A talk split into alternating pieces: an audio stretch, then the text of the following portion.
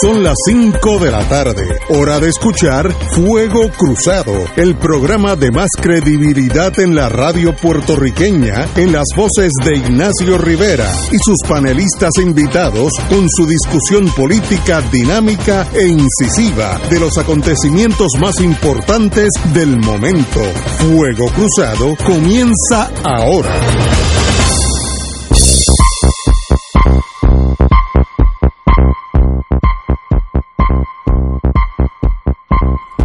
Amigos y amigas, hoy es martes, tenemos unos pequeños ah, cambios a la estructura de Fuego Cruzado.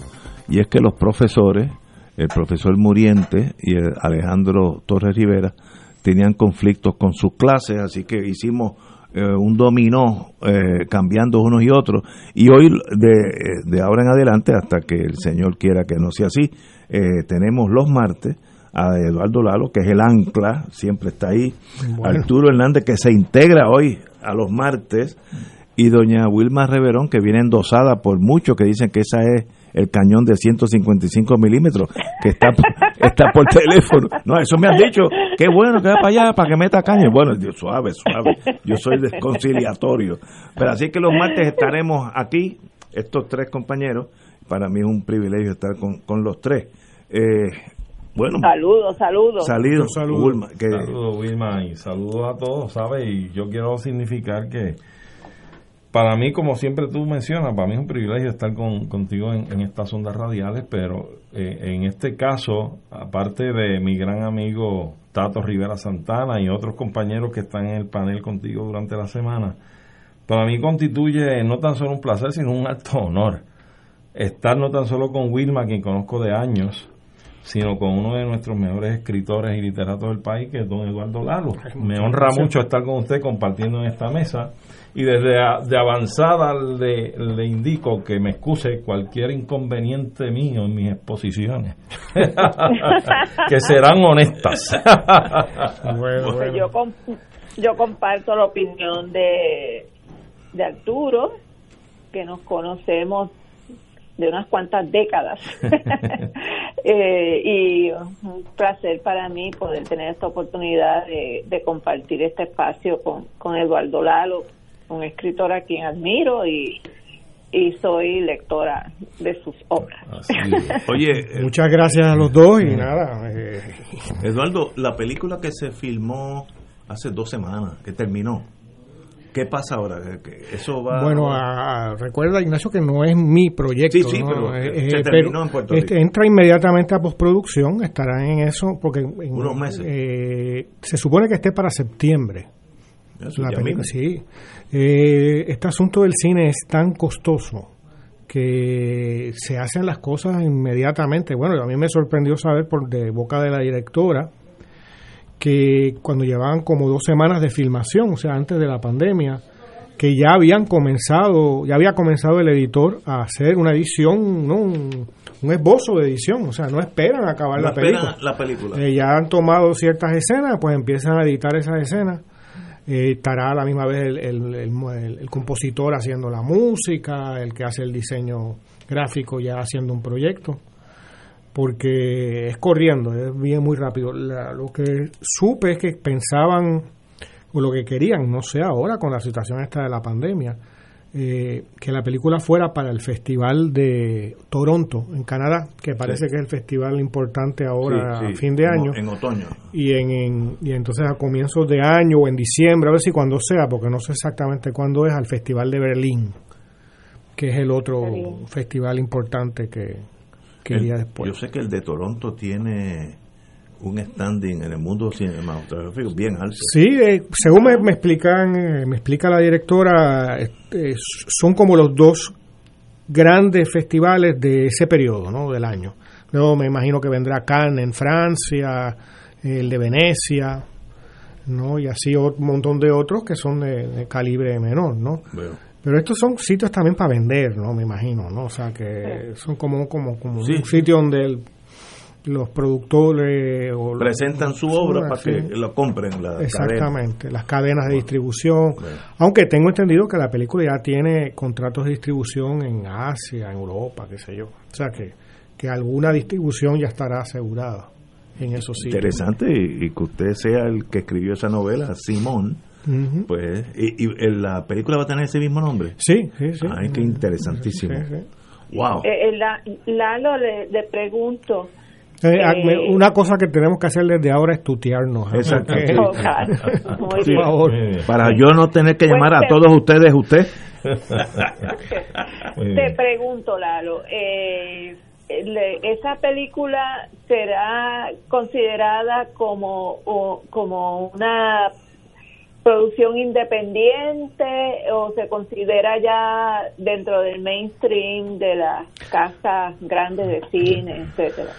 Bueno, yo creo que, que, sería una lo que llamarían una producción independiente, que es un término bastante ambiguo, ¿no? Porque ah, eh, eh, todo sería independiente. Eh, la, la, directora de la película es Betty Kaplan, que es una venezolana estadounidense, que hizo bastante cine en Venezuela en sus comienzos y luego se fue a Hollywood. Y creo que ahí estuvo como 20 años y hizo múltiples películas, por ejemplo eh, ella hizo la, eh, una basada en una novela de Esmeralda Santiago cuando era puertorriqueña, creo, algo así. No sé si hizo eso, hizo la una de, Isabel Allende eh, hace años, ¿no? Y, creo que hizo varias temporadas de Law and Order y alguna de esas series. Interesante eso. Y entonces eh, ella tiene, ella se mudó a Puerto Rico con su esposo, que es un británico, que es el productor, eh, hace como 7, 8 años, con idea de quedarse en Puerto Rico y hacer cine en Puerto Rico. Se cansaron de estar en Hollywood y, y entonces al poco de yo ganar el premio Rómulo Gallegos, ella me contactó, de hecho justamente yo estaba en un estudio de radio, me estaba alguien entrevistando y, y al, al salir la recepcionista me dio un número de teléfono y, era ella que estaba buscando contactarme. Y ellos están basados en Puerto Rico y, esperan quedarse quedarse aquí. ¿Y, para cuándo más o menos esto saldrá? ¿En noviembre, diciembre? Bueno, en el mundo normal esa era la intención. Me imagino que, pero ahora mismo no hay ni cines, o sea que ah, este o Netflix, esas cosas nuevas. Sí, eh, pero también yo creo que la industria cinematográfica no ha vamos a decir, todo el mundo tiene que adaptarse a esta nueva realidad, eh, pero todavía no está no está claro cómo va a ser. Por ejemplo, este festival de Toronto a lo mejor va a ser en línea, me imagino yo, porque casi es en septiembre eh, o en octubre, por ahí, no estoy seguro cuándo estaremos en el medio de la pandemia. No imagino que en Canadá haya unas ciertas restricciones. Tiene la frontera cerrada con Estados Unidos. Por, eso, o sea, y que estos y que estos festivales son fenómenos de muchedumbres, ¿no? mundiales vienen de las cuatro. Claro, y eso no se podrá hacer. Así que a lo mejor será algo en línea que uno la gente pague por por, por tener como un pase o una cosa así. No sé. que como ha cambiado el mundo en los últimos 12 meses, ha cambiado más que en un siglo. Todo ha cambiado. Sí, el, el, problema es que hay mucha gente en las tinieblas viendo a ver qué le conviene que, que quede de estos cambios, ¿no? En el mundo de la educación, de la salud, de, los servicios. Eh, esta cosa en línea es muy tentadora porque es más barata, ¿no? Este, la, por ejemplo, aquí mismo en Puerto Rico, tengo entendido que la Ana Geméndez estaba reduciendo el sueldo a sus profesores. Porque bajo la lógica que no tenía que pagar gasolina. Tú sabes que, que, muestra el grado de, de no sé, de, son como filibusteros o algo así, ¿no? Como piratas de, de la enseñanza. Sobre todo que son de los sistemas universitarios que peores sueldos pagan, que los, los profesores no tienen permanencia, este, ¿sabes? Y que ofrecen una, educación de muy cuestionable valor y, y sus dueños tienen unas conexiones eh, extraordinariamente azules, ¿no? Entonces... Y, pero eh, eh, azules porque no, no, no entendí, no, no, me contestes. No, no quieres darte por entendido, ¿eh? Pero mira, ciertamente. ¿Dónde está la biblioteca los Pedro Rosselló Papers. los papers. bueno, hubo, creo que fue, no, no sé si fue Fortuño, que fue uno de los primeros en, una de sus primeras medidas fue eliminar el Consejo de Educación Superior, que no era nada del otro mundo, pero lo eliminó e inmediatamente a los días después siete maestrías en pseudopsicología eh, fueron aprobadas, eh, acreditadas, ¿no? Para la Ana Geméndez. Y eso lo que hace es que eh, con una maestría de un año se puede dar consejería psicológica, entre comillas. y eso, mientras tanto, con un psicólogo clínico que ha tenido que hacer una maestría, un doctorado, una tesis, hacer una práctica de yo no sé cuántos miles de horas y coger una reválida, eh, tendría la, tiene que competir ahora con alguien que no tiene que hacer nada de eso y que cogió en la Ana Geméndez un, año de maestría. Eh, es terrible. Entonces, eso es un saboteo a la, no solo a la cultura del país, sino al bienestar del país, porque estamos hablando que está la gente que está luego hablando de terapias de conversión eh, eh, o, que, da eh, ayuda psicológica en iglesias, etcétera, y que irónicamente, fíjense que ninguno de ellos ha llamado, ningún pastor ha, llamado capítulo a Tata Charbonnier, ¿no?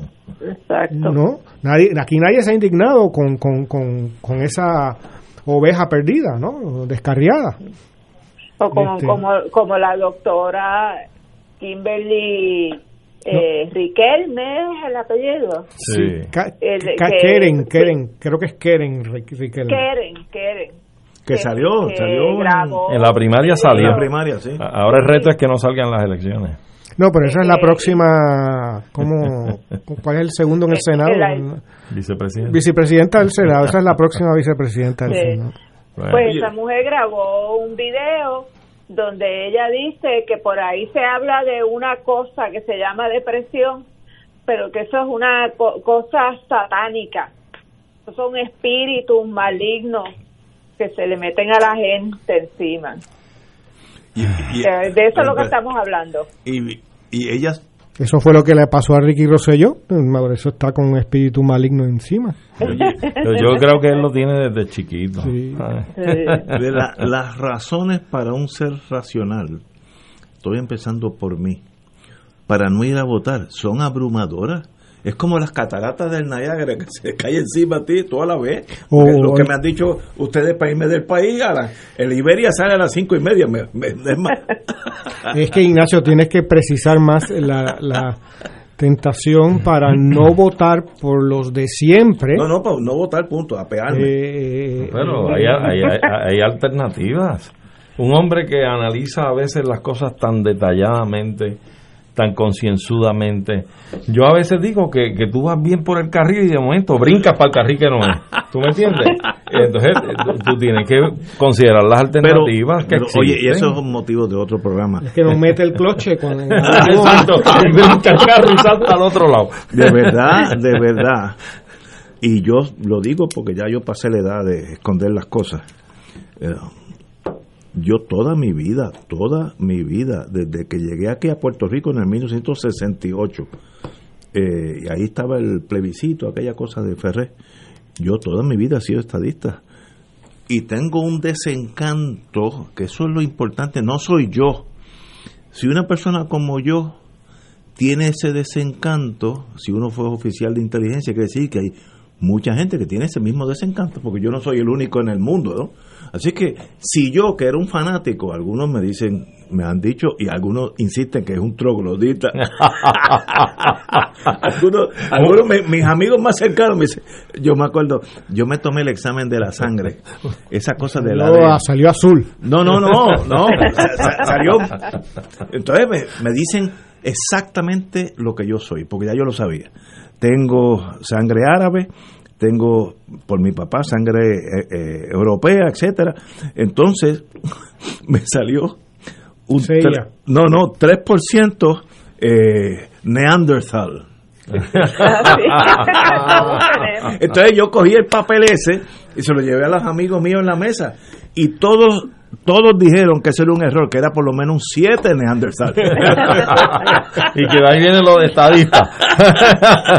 Oye, pero yo no Bueno, pero como, como la doctora quiere me hace diagnóstico psicológico, yo voy a hacer el mío. Tú, estás, tú tienes una sección de bipolaridad ideológica. Mira, estoy no tengo discrepancia con eso porque eso me yo, es verdad, eso es cierto. Hablando en serio, es verdad. Yo tengo a mí me jalan de todos los lados. Por ejemplo, cuando Puerto Rico juega, yo me acuerdo yo estaba en la, en la agencia central cuando Puerto Rico jugó el campeonato final en las Olimpiadas contra Estados Unidos. Estábamos en la agencia viendo el, juego y yo iba abiertamente a Puerto Rico y mis amigos, como la gente que está en la agencia no son los trompistas, son gente de análisis, todos me felicitaron porque la primera mitad del juego jugamos muy bien. Y ellos se sorprendían que cuatro gatos de tres millones de habitantes estaban jugando contra el imperio. Y al último, pues, ganó Estados Unidos, pero me y yo era puertorriqueño y no puedo negarlo. It is what it is. Bueno, es que eso responde a una realidad y es que Puerto Rico es una nacionalidad que no ha podido eh, resolver su asunto político. Pero si no hubiera nacionalidad, nos mudaríamos perfectamente de San Juan a, a, qué sé yo, a Ann Arbor y, sería como si nada. Eso lo hace un por ciento limitadísimo de los puertorriqueños, porque ya han vivido en Puerto Rico como si vivieran eh, como extranjeros en Puerto Rico. Eh, pero la inmensa mayoría de nosotros es un exilio. Pero te voy a decir una cosa, y esto son cosas, pero ya son historia. Eh, como yo estuve veintipico años cogido, los años formativos en Estados Unidos, pues hablo en inglés pasable, ¿no? No estoy diciendo que soy Shakespeare, pero pasable. Y entonces, yo me reuní aquí cuando en aquellos años de la estadidad a rajatabla. Entonces, a mí me sorprendía que los amigos míos íbamos a almorzar, eran productos de la Universidad de Puerto Rico y entre ellos se hablaban inglés. Y yo quería aprender español. Yo hacía un esfuerzo por hablar español, que todavía lo estoy haciendo a veces, pero eso fue, no me, acuerdo, me acuerdo hasta el, restaurante, que era aquel que estaba en la Rubel, que era chino, Wuhan o... Yun Yun Tri. Pues ahí, ahí fue donde yo ¿Y qué pasa, señores? Hablemos español. No, que somos estadistas. Esos señores pensaban que podían crear un mundo ficticio donde hubieran sido anglosajones. Y eso no es verdad. Y eso es lo que sigue pasando en ese sector. No me diga eso. Eso es lo que sigue pasando. en algunos. eso pasa. Bueno, sí, tú tienes eh, Guaynabo City. Eso es lo que sigue pasando. Entonces, pues ponte al alcalde que, pero eso no inauguró a hablar inglés, a ver. No, no, pero, pero es que uno es lo que yo puedo estar hablando, si fuera francés, hablo francés y quiero ser estadista, pues sigo siendo francés. Si, si me crié en Francia, etcétera. Es que mira, pues no, hay, no hay problema. Esto es un buen momento de hablar un poco del problema de la cultural que tiene Puerto Rico y que tiene una manifestación política. Eh, yo creo que si nosotros tomamos en cuenta quiénes han sido, digamos, los últimos gobernadores, pensemos en Ricardo Rosselló, y en Alejandro García Padilla, ¿no? Eh, yo sé que esto que voy a decir ahora eh, puede ser muy controvertible. Nadie lo está viendo. pero, pero a mí, bueno, hablo, hablo por mi experiencia y por mi percepción y tal. Son, no creo que es indudable que un Ricardo Rosselló y un García Padilla, cada cual en su, con sus características, tienen unas severas deficiencias culturales. ¿no? Ricardo Rosselló no podía hablar en oraciones completas. Sí. Este, no hablaba bien ni español ni inglés. Ni inglés. Ninguno. ¿No? Eh, porque está esta, esta cosa aquí muy colonizada de que no, es que piensa, no, es que no piensa ni en inglés ni en español, ¿no? Y hay también aquí un mito de pensar de que si uno habla bien inglés, eh, te percibe el estadounidense como un, como igual. un fellow citizen, ¿no? Y que eso no es cierto. Con solo como pronuncia Rosselló su apellido, un norteamericano, un estadounidense sabe que es un extranjero. ¿No? Eh, punto. Porque no estamos hablando de alguien que, vive en Chicago, Nueva York, donde hay, no, pero el, estadounidense típico que vive en, donde sea. Hoboken, New Jersey. No, sencillamente no existe esas personas como, como estadounidenses, se perciben como eh, latino. Bueno, ayer mismo la que era, eh, creo que hay una novia o eso iba, eso iba a comentar. Exacto, de, que, de ascendencia puertorriqueña, que hay que también tener cuidado con esto de que es puertorriqueña, porque eso es como lo dicen los, los estadounidenses. Ah, yo soy italiano. No, no es italiano. Americano. Eres americano hace siete generaciones, pero en el siglo XIX vino alguien de Sicilia. ¿no? Y se dice en ese contexto, nosotros no decimos completamente de otra manera, nosotros estamos diciendo soy de nacionalidad puertorriqueña. correcto.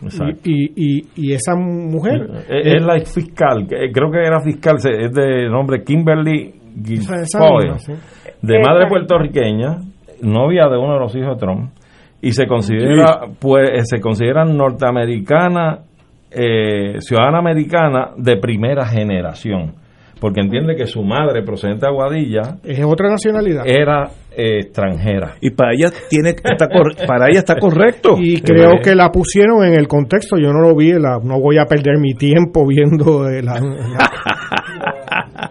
cosa esa. Eh, la cosa esa, ya yo sé lo que está hablando. ya me están regañando aquí alguien, pero... Sí, sí. Kimberly este está llamando. Eh, creo que la pusieron como para que hablara en nombre de los inmigrantes. De los inmigrantes. O sea que están considerando a los puertorriqueños, pobres, algunos de los de sangre azul estarán este, teniendo convulsiones en este momento. Y eso le puede porque, muy mal a la comisionada que ahora mismo está positivo COVID. Con una noticia así la puede poner en crisis. Este, hay una mala noticia para los ciudadanos estadounidenses residentes en Puerto Rico que hablan inglés entre ellos. Que hablan inglés entre ellos, que han sido considerados inmigrantes en la conferencia. Tenemos, tenemos que ir a una pausa y regresamos con Fuego Cruzado. Fuego Cruzado está contigo en todo Puerto Rico.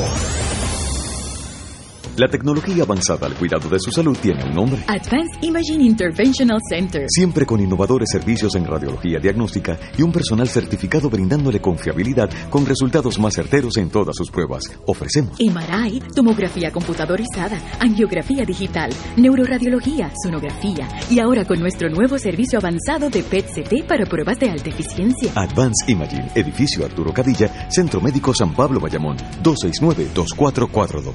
Saludos familia de Radio Paz. Mi nombre es Jafet Marrero. Y yo soy Eric Rosario. Ahora puedes escucharnos todos los sábados a la 1 pm en Podcalizando. La conversación que no tuviste después de misa. Un programa para toda la familia. Búscanos en las redes sociales como Influenzando. Y recuerda. Hagamos viral a Jesús. De todo un poco, con Manolo Almeida, el más ameno en tus mañanas por Radio Paz 810 AM, de martes a viernes a las 9 de la mañana. Notas positivas, salud, ambiente, negocios y entretenimiento. Manolo Almeida junto al polifacético Raúl Carbonell, doctora Bárbara Bustillo y la periodista Frances Raya. De todo un poco, martes a viernes por Radio Paz. ¡Estamos vivos! AESA, la pequeña gigante, te invita a sintonizar su espacio radial AESA Informa todos los jueves a las 4 y 30 pm. Se estará ofreciendo información relevante a los pensionados y jubilados de Puerto Rico. Te esperamos AESA Imparable, auspiciado por MMM Alianza. Y ahora continúa Fuego Cruzado.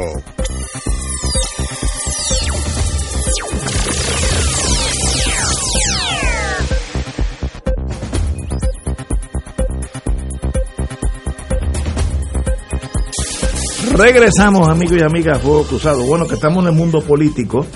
Las congresistas demócratas boricuas Nidia Velázquez y Alexandria, como en Egipto, Alexandria Ocasio Cortés, ambas electas por New York, anunciaron hoy que han presentado legislación que propone vincular al Congreso con la convocatoria en Puerto Rico de una asamblea constitucional para ordenar un proceso sobre el futuro político de la isla. Voy a seguir un pajo formal y se lo paso a Wilma, que es la experta en ese mundo. La legislación reconoce el derecho de Puerto Rico a ordenar ese proceso antes de regularse en la isla un próximo referéndum sobre la adopción, la opción de libre determinación, que seleccionen los delegados de la convención, etcétera, etcétera.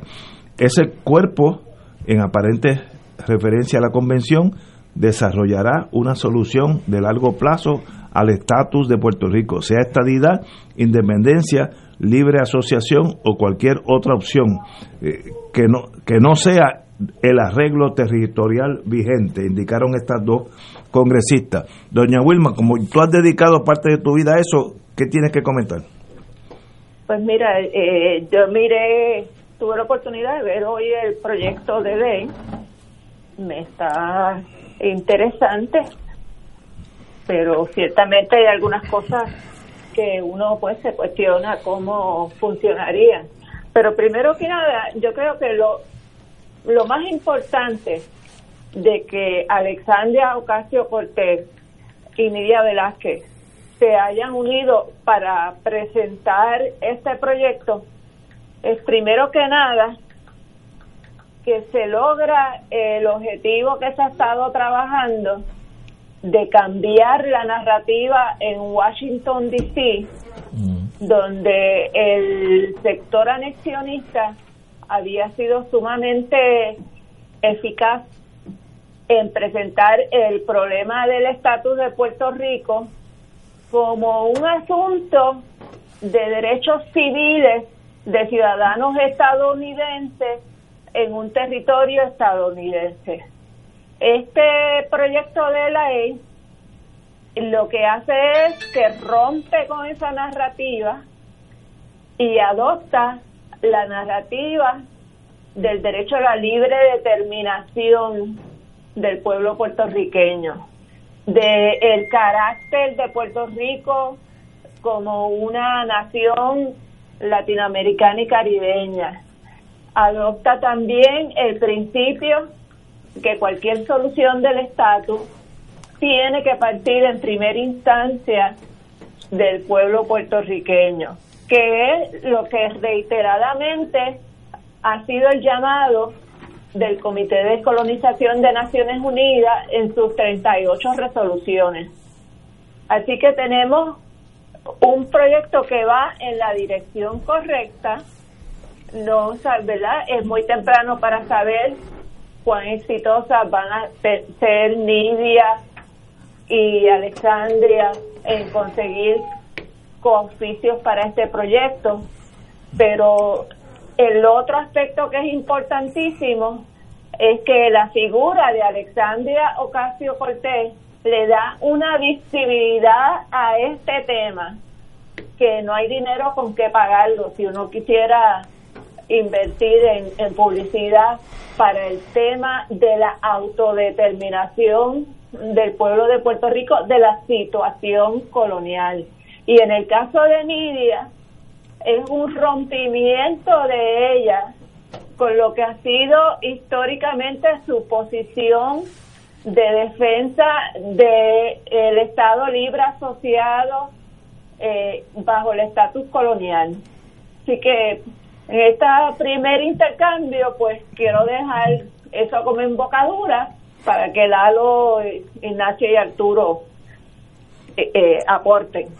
Don Arturo. Pues mira, yo coincido con, con Wilma, porque en primer término, la política o la táctica, la estrategia que han llevado los anexionistas en su pataleo en Washington ha sido eh, como bien ella señala, el asunto de, los derechos civiles como ciudadanos norteamericanos residiendo en un territorio. Y lo peor que a mí me resulta repugnante es que hayan querido establecer que la anexión es un proceso descolonizador cuando es todo lo contrario.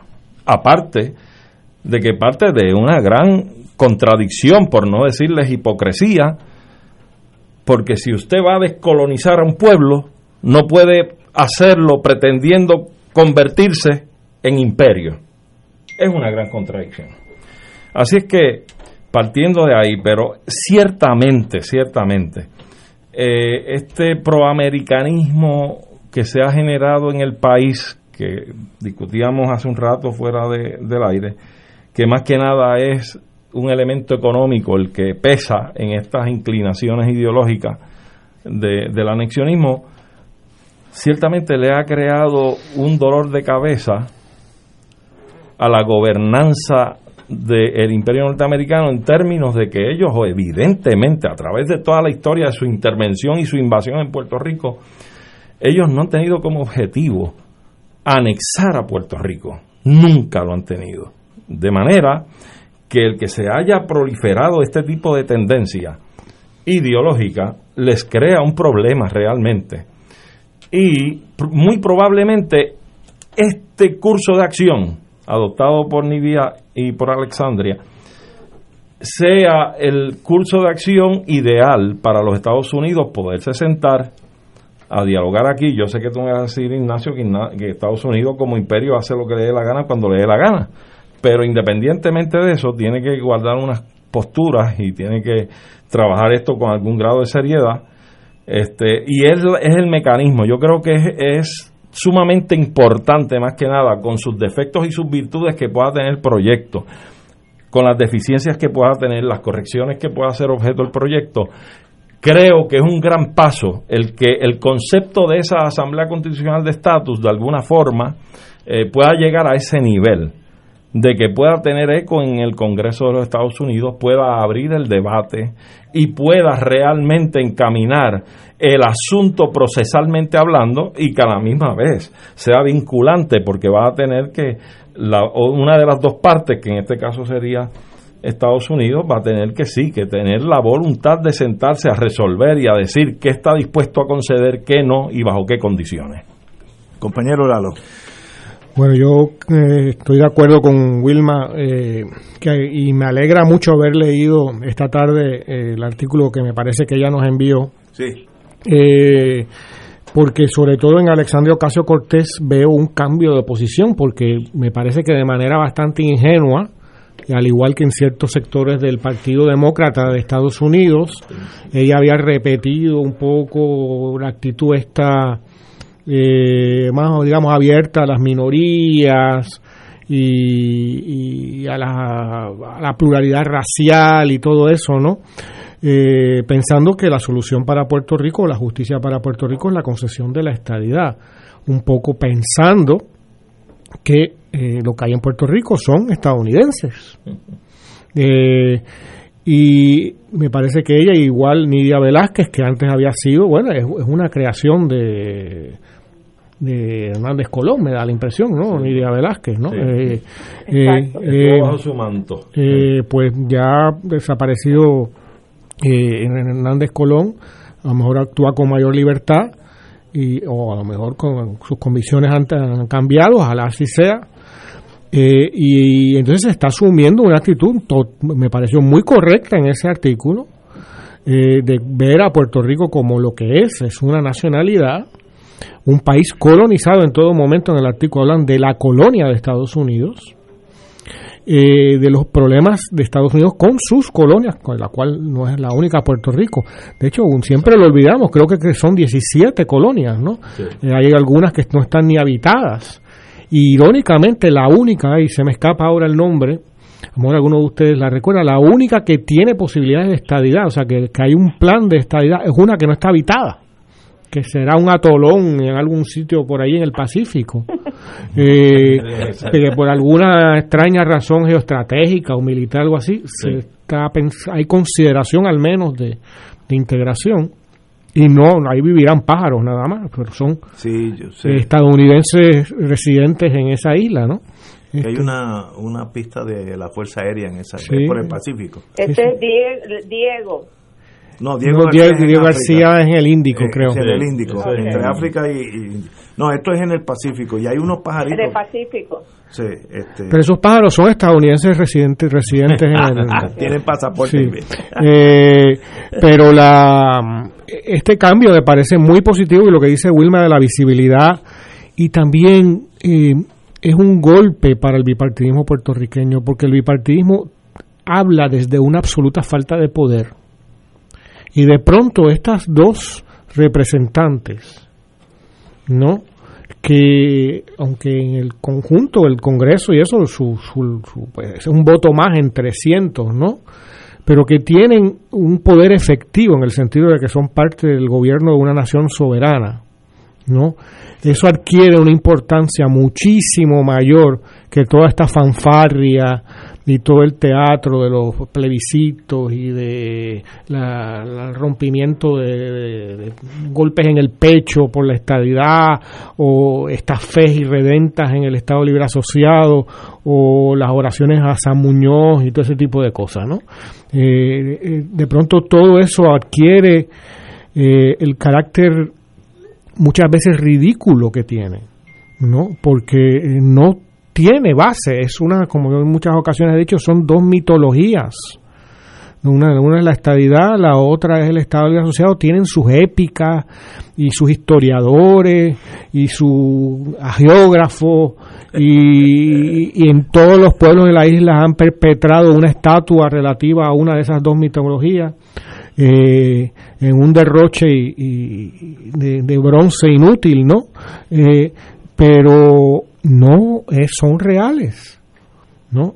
Hasta que nosotros no enfrentemos la descolonización de Puerto Rico, no estamos hablando de nada real. Estamos hablando de sueños imposibles, como que uno quisiera ser más joven y volver a tener pelo, tú sabes, son cosas de ese tipo. bueno, yo, yo en este caso, eh, si lo miro como puertorriqueño, no tengo que quitarle una coma a ninguno de ustedes. Yo estoy totalmente de acuerdo con ustedes. Ahora, esto va a ser un caso de esquizofrénica de, esa, de esa porque eh, aquí hay, ya dijeron lado A y lado B. El lado A estoy con ustedes y estaría dispuesto a marchar cuando ustedes me digan. El lado B me opongo a este proyecto porque es vincular al Congreso. Si yo soy senador de Wyoming, a mí nadie me vincula con nada. Estoy pensando como norteamericano de Wisconsin, o Wyoming, el que usted quiera. Cuando llegue la legislación, en ese momento yo hablo con mis ayudantes y decido si me conviene a mí como americano, luego como político local de Wyoming, porque también hay que mirar las cosas. Así que yo no tengo problema de celebrar el... ahora vuelvo para pa, A como puertorriqueño me gustaría que esto pasara mañana por la mañana y salir de este marasmo. Pero lo veo, si, si me pongo en el lado B de los norteamericanos, imposible que yo, senador de Wyoming, me comprometa a nada. Yo no me comprometo ni con el presidente de Estados Unidos. Cuando llegue el momento de la votar, ahí tú me dices. Pero a lo mejor el propósito no es que se logre esto, sino molestar. Ah, sí. Este, generar un, movimiento del asunto, ¿no? que, que, sí, que, que, esté rodando, eso es bueno, eso, eso daño no hace. Pero vincular un Congreso, igual que vincular el Parlamento de Francia para el año que viene, eh, los franceses nos van a decir que, que sí. Eh, cuando llegue el año que viene, tú pregúntame, si me conviene, pues en ese momento voto sí. Eh, Wilma, usted sabe de eso más que yo. Eh, Ignacio, lo que pasa es que esta cuestión de si hay o no voluntad política, tú lo sabes. Cuando los Estados Unidos decidió que Se fue del audio. Ajá. Empiezan, a hablar, ahora, sí. Empiezan a hablar de esto, fíjate, ya, ya, ya la interferencia de inteligencia ya está cortándole la línea. Estaba diciendo que esto es cuestión de voluntad política de los Estados Unidos. Tú tienes razón en el sentido de que, de que el, el congresista de Wisconsin tiene que querer hacer esto. Pero si, si hay una voluntad política, si por las razones que sean, de Estados Unidos, pues quitarse el San Benito de estar hablando de derechos humanos mientras tiene a, a 3.5 millones de puertorriqueños eh, todos los días violándoles sus derechos humanos, manteniéndolos una situación de subyugación y explotación, como define el derecho internacional del colonialismo. Eh, está, eh, está viendo está viendo feedback, aléjate de, de, algún radio. No estoy, no tengo ningún radio. Eso es lo que tú dijiste ahorita, la intervención. ya son americanos. Sigan, sigan cucando el toro. Muchachos, los muchachos grabando. Sí, sí. Que tumben la grabadora. este Eh, entonces, eh, eh, como estaba diciendo, cuando decidieron hacer los tratados de libre asociación en el Pacífico, ¿verdad? con, con Palau, este, las la islas Mariana, y la Micronesia. Micronesia. pues encontraron la forma de echarlo hacia adelante y el Congreso pasó la legislación, los acuerdos de libre asociación con esos territorios. Yo creo que Estados Unidos está en un momento de su desarrollo histórico que ellos tienen que ir eh, desatando los nudos que le quedan que no les permiten verdaderamente proyectar lo que ellos siempre han querido proyectar de que son el, el, el faro de la democracia y la libertad del mundo, este, el, el modelo, el ejemplo para seguir para el resto de la humanidad. Y, y, y, y el colonialismo de Puerto Rico ciertamente es un problema para la imagen, el prestigio de Estados Unidos y sobre todo cuando sale visiblemente, porque mientras ellos han podido, como decía Maribras, que nos mandaron para el sótano del edificio de Naciones Unidas, porque ante la, las vistas del Comité de Descolonización se hacían en lo que llaman el Trusteeship Council, que es un salón bellísimo, el salón de los de los fideicomisos de Naciones Unidas, que queda de turistas cuando hay turistas y se sentaban y podían oír un se está yendo el audio. Está eh, eh, entrando y saliendo. Acércate más a una ventana. Cuidado que te están oyendo anyway en la ventana. No no estás entrando clara.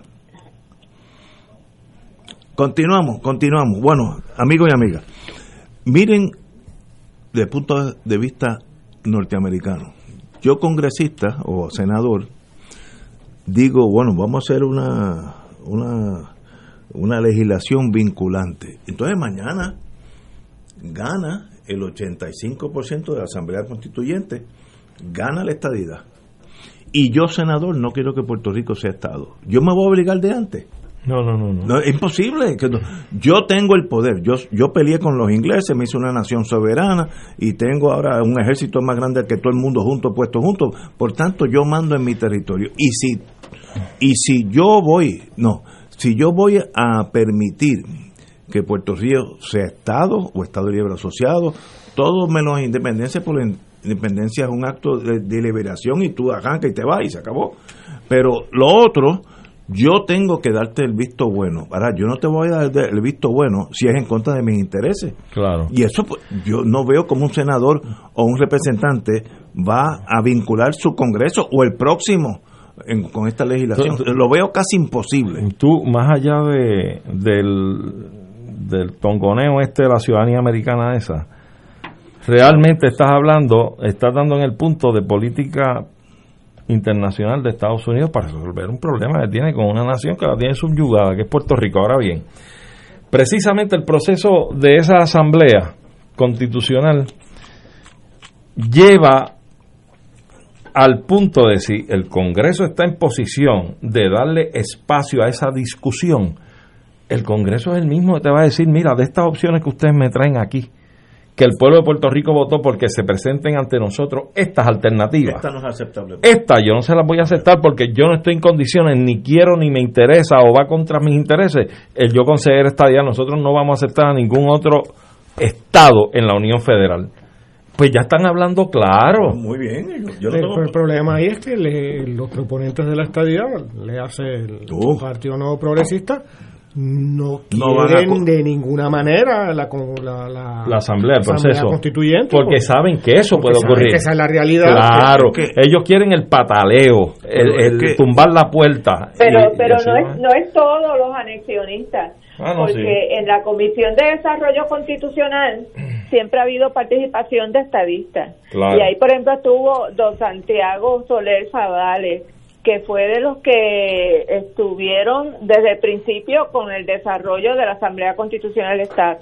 Ahí estuvo Aníbal Vega Borges, ahí estuvo Ángel Cintrón y otras personas más que ahora mismo no recuerdo, pero esas personas en principio estaban de acuerdo con la Asamblea Constitucional de Estatus y si no me equivoco Domingo Emanuel y también. Y recuerden que cuando Aníbal era gobernador se llegó a aprobar por ambas cámaras un proyecto de Asamblea Constitucional de Estatus. Y Aníbal lo vetó. Pero ahí hubo acuerdo con el Partido Nuevo Progresista para la Asamblea Constitucional de Estatus. Buen, buen punto. vamos a una pausa y regresamos con este tema. Fuego Cruzado está contigo en todo Puerto Rico. Todos los jueves Radio Paz y la Administración del Seguro Social te ofrecen un espacio informativo para orientarte y aclarar tus dudas sobre los derechos, requisitos y obligaciones para poder disfrutar de sus beneficios. Plantea tus preguntas por el 787-300-4982 y conoce antes que nadie los detalles concernientes a cambios y nuevas regulaciones, escuchando todo sobre Seguro Social con Víctor Rodríguez los jueves de 2 a 3 de la tarde por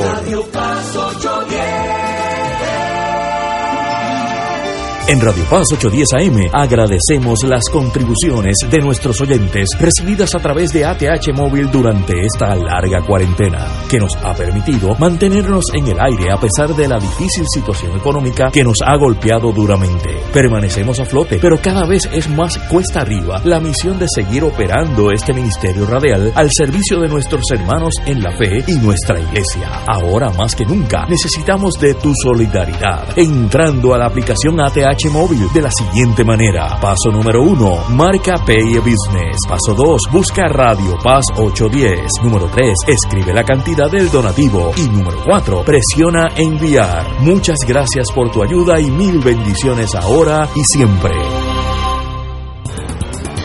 Dale una vuelta al mundo los viernes a las 2 de la tarde y repasa las noticias y acontecimientos más relevantes, los sucesos que trascienden límites territoriales y sus protagonistas son objeto de discusión y análisis de nuestro panel. Para ampliar la perspectiva noticiosa de nuestra audiencia, emprende una vuelta al mundo. Cada viernes, comenzando a las 2 de la tarde por...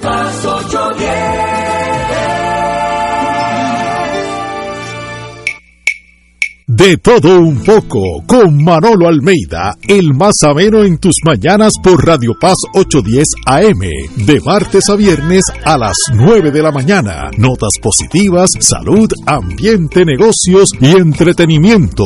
Manolo Almeida junto al polifacético Raúl Carbonell, doctora Bárbara Bustillo y la periodista Frances Raya.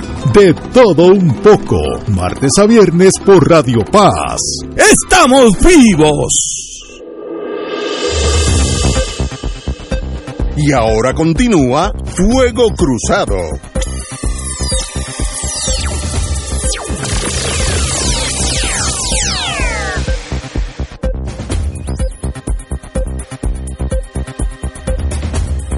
Regresamos amigos y amigas. Nos quedamos en el interesante tema del proyecto de ley que han presentado Alexandria eh, Ocasio Cortés y Nidia Velázquez, representantes por Nueva York en, en el Congreso de Estados Unidos, sobre una legislación que propone vincular al Congreso con la convocatoria en Puerto Rico de una Asamblea Constitucional de Estatus. Veo al Partido Nuevo, vamos a hablar claro ahora, totalmente en contra de eso, va a cabildear en contra. ¿Tú, tú no ves a Jennifer González abrazando no, eso? Va, a ir totalmente, al contrario, la veo, la veo cabildear. Ya, ya reaccionó. Ya, ¿Ah, reaccionó. Sí, pero yo, le, yo, les compartí la reacción de ella. pero dime, ¿qué, ¿qué, dijo nuestra comisionada residente? Ah, que ese proyecto es antidemocrático. Ahí está. Que la mayoría del pueblo aquí ha votado por seguir ser ciudadanos americanos y que no esto es la agenda de los separatistas ah, este, el cuco, el cuco. el cuco pero lo, lo, ya no se ha dado. No se ha dado cuenta que los que tienen que votar si son, ellos, son ellos, son los estadounidenses, no nosotros. Exacto. Entonces, eh, ella, por ejemplo, que es, es, lo que se oponen del sector anexionista, siempre dicen que esto es antidemocrático. Y Jennifer dice que esto que una, una minoría eh, va a decidir por todos nosotros, nosotros no vamos a renunciar a eso jamás. Cuando que esto es un proyecto que tiene tantas instancias donde el pueblo tiene que participar con voto directo, porque tiene primero que escoger a los delegados de cada una de las opciones de descolonización. Y después que esos delegados se reúnan y aprueban las distintas opciones, proyectos de opciones de descolonización para presentarle a Estados Unidos, el pueblo tiene que nuevamente votar en, sufragio libre universal para aprobar eso que aprobaron los delegados en la convención, en la, asamblea. constituyente de estatus. Después eso va a negociarse con una comisión eh, compuesta por delegados de Estados Unidos, que incluye a los presidentes de los comités de recursos naturales de Cámara y Senado, eh, incluye a los portavoces de minoría y mayoría en esos comités, e incluye otros delegados designados por los portavoces, etcétera. Eh, y, y ese es el lado norteamericano que se va a sentar con los delegados de la Asamblea Constitucional de Estatus y después que esas dos componentes a su vez negocian y se llega a algún acuerdo entre la parte de Estados Unidos y la parte de Puerto Rico, eso llega, viene entonces a una tercera votación por el pueblo para ratificar o no eso que se acordó. O sea, que si esto no es democrático. Pero eso es muy inferior, Wilda.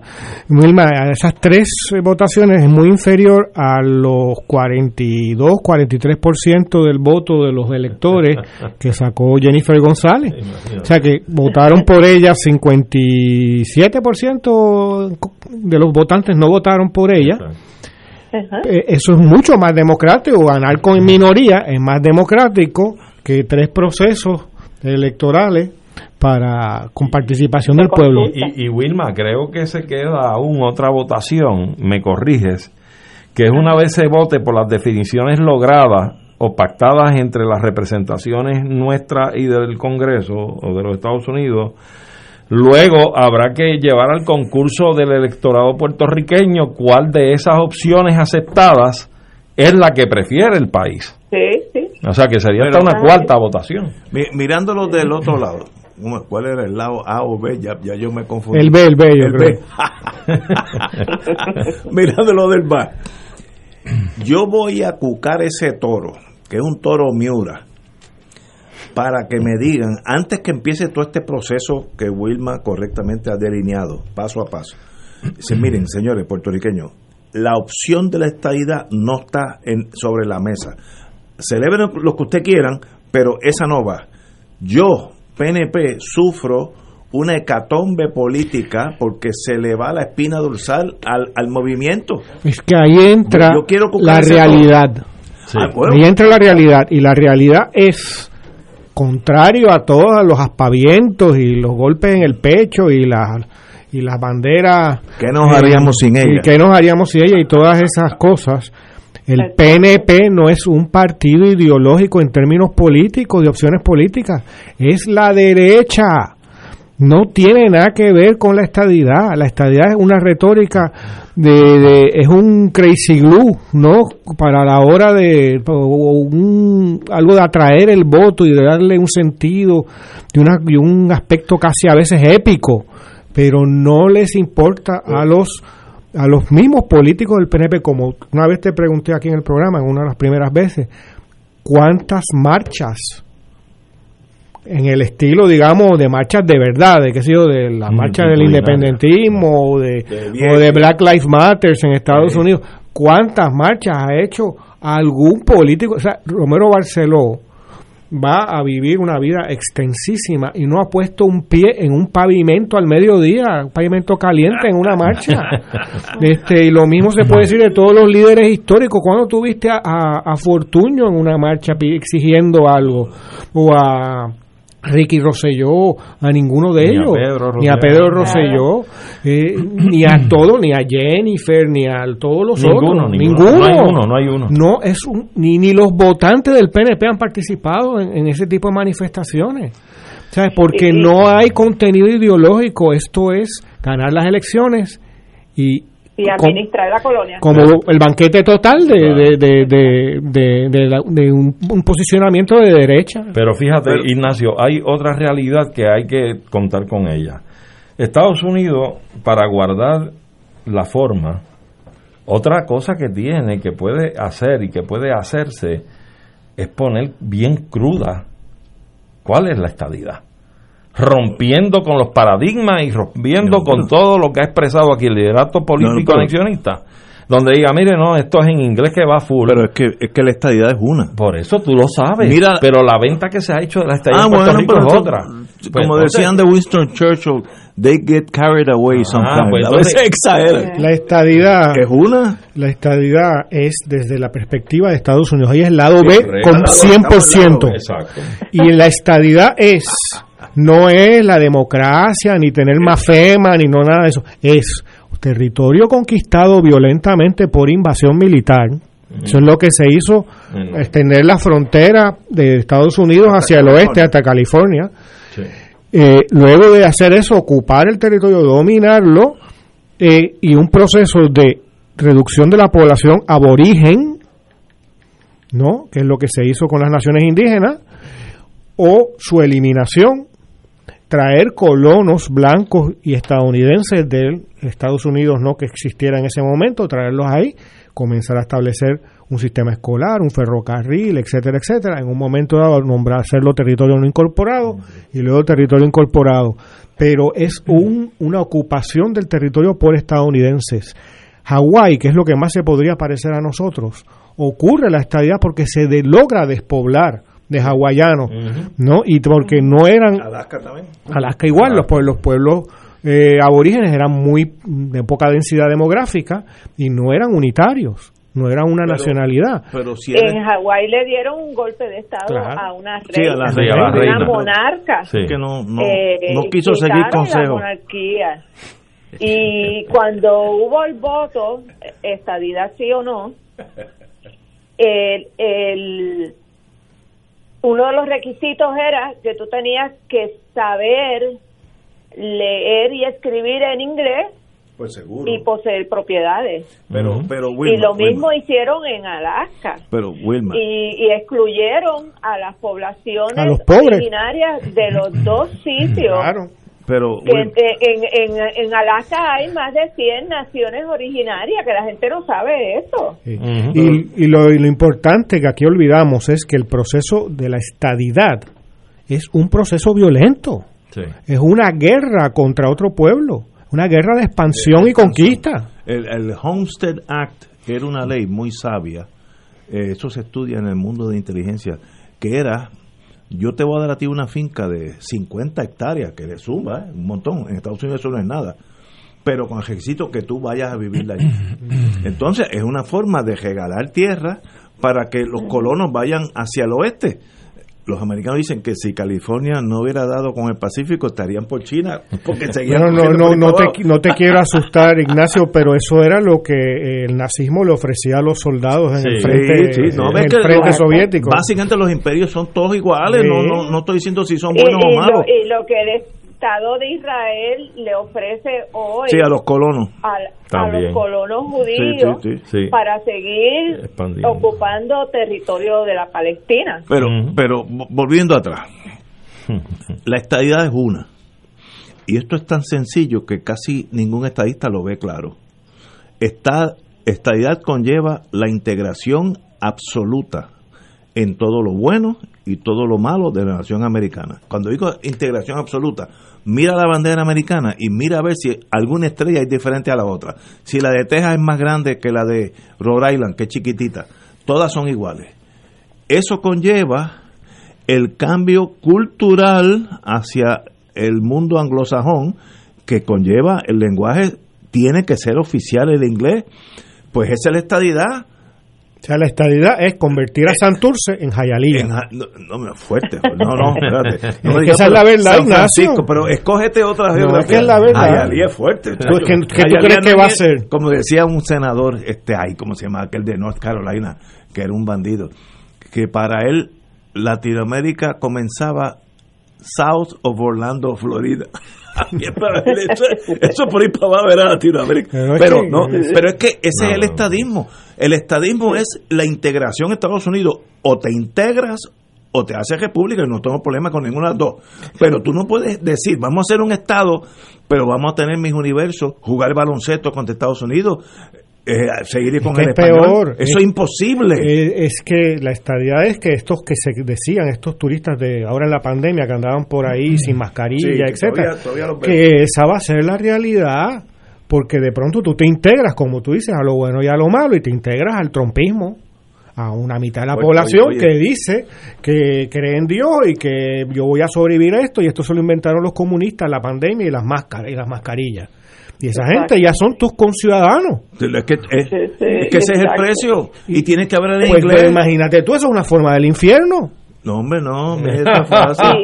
Este programa puede ser en inglés suave. Le doy dos meses de preparatoria. y la primera que va a hablar inglés es Wilmer. No, y, lo, y, la, y, y, nos va a llegar los verdaderos angloparlantes y nos van a decir, saquen a esos tres que, que, pero, nos a hablar inglés bien. Pero that is the price of freedom. Esa es la estadía. Eso no, eso no es la, no, no, no, es la libertad.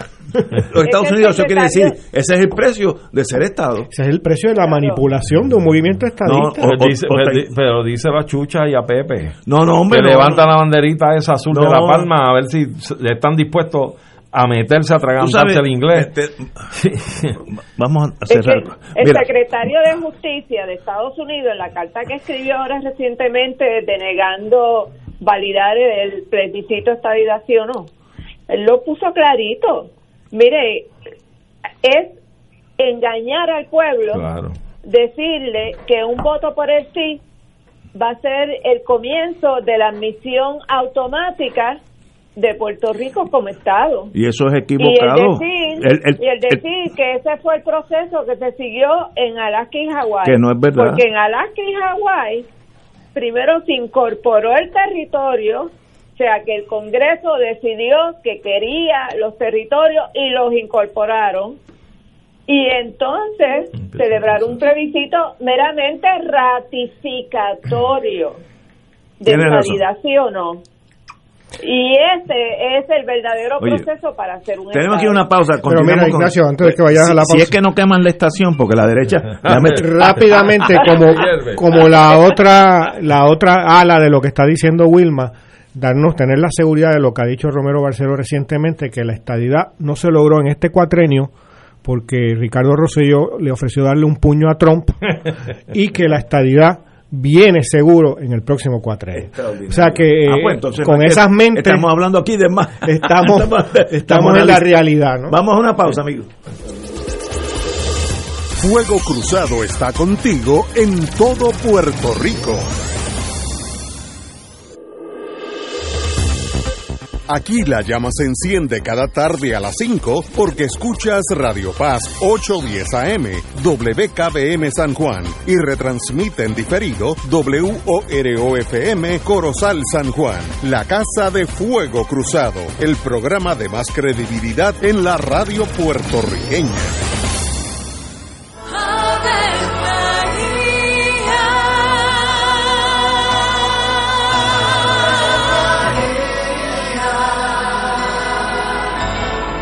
El ángel del Señor anunció a María. Y ella concibió por obra del Espíritu Santo. Dios te salve María, llena eres de gracia, el Señor es contigo. Bendita tú eres entre todas las mujeres, y bendito es el fruto de tu vientre Jesús. Santa María, Madre de Dios, ruega por nosotros pecadores, ahora y en la hora de nuestra muerte. Amén. He aquí la esclava del Señor. Hágase en mí según tu palabra. Dios te salve María, llena eres de gracia, el Señor es contigo. Bendita tú eres entre todas las mujeres y bendito es el fruto de tu vientre Jesús. Santa María, Madre de Dios ruega por nosotros pecadores, ahora y en la hora de nuestra muerte. Amén. Y el Verbo se hizo carne. Y habitó entre nosotros. Dios te salve María, llena eres de gracia, el Señor es contigo. Bendita tú eres entre todas las mujeres, y bendito es el fruto de tu vientre Jesús. Santa María, Madre de Dios, ruega por nosotros pecadores, Ruega por nosotros, Santa Madre de Dios. Para que seamos dignos de alcanzar las promesas de nuestro Señor Jesucristo. Oremos. Derrama, Señor, tu gracia sobre nosotros, que por el anuncio del ángel hemos conocido la encarnación de tu Hijo, para que lleguemos por su pasión y su cruz a la gloria de la resurrección, por Jesucristo nuestro Señor. Amén. Gloria al Padre, al Hijo y al Espíritu Santo. Como era un principio, los siglos de los siglos. Amén. Un club rotario es casa de jóvenes y adultos, de hombres y mujeres, que comparten y viven los deseos de servir a los demás en un ambiente socialmente sano y productivo. Mensaje del Club Rotario de Río Piedras. Y ahora continúa Fuego Cruzado.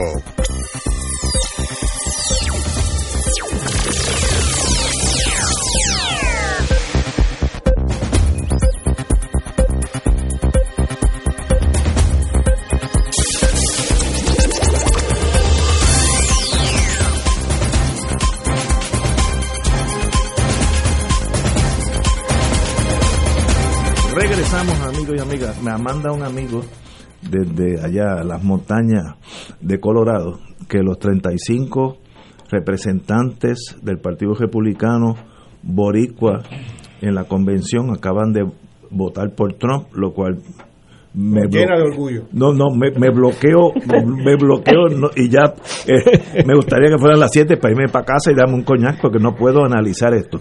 Este maestro, que para mí está demente, Demente están los 35. y también, no, uno- Se le pegó. Pues son 36 con Trump. 36.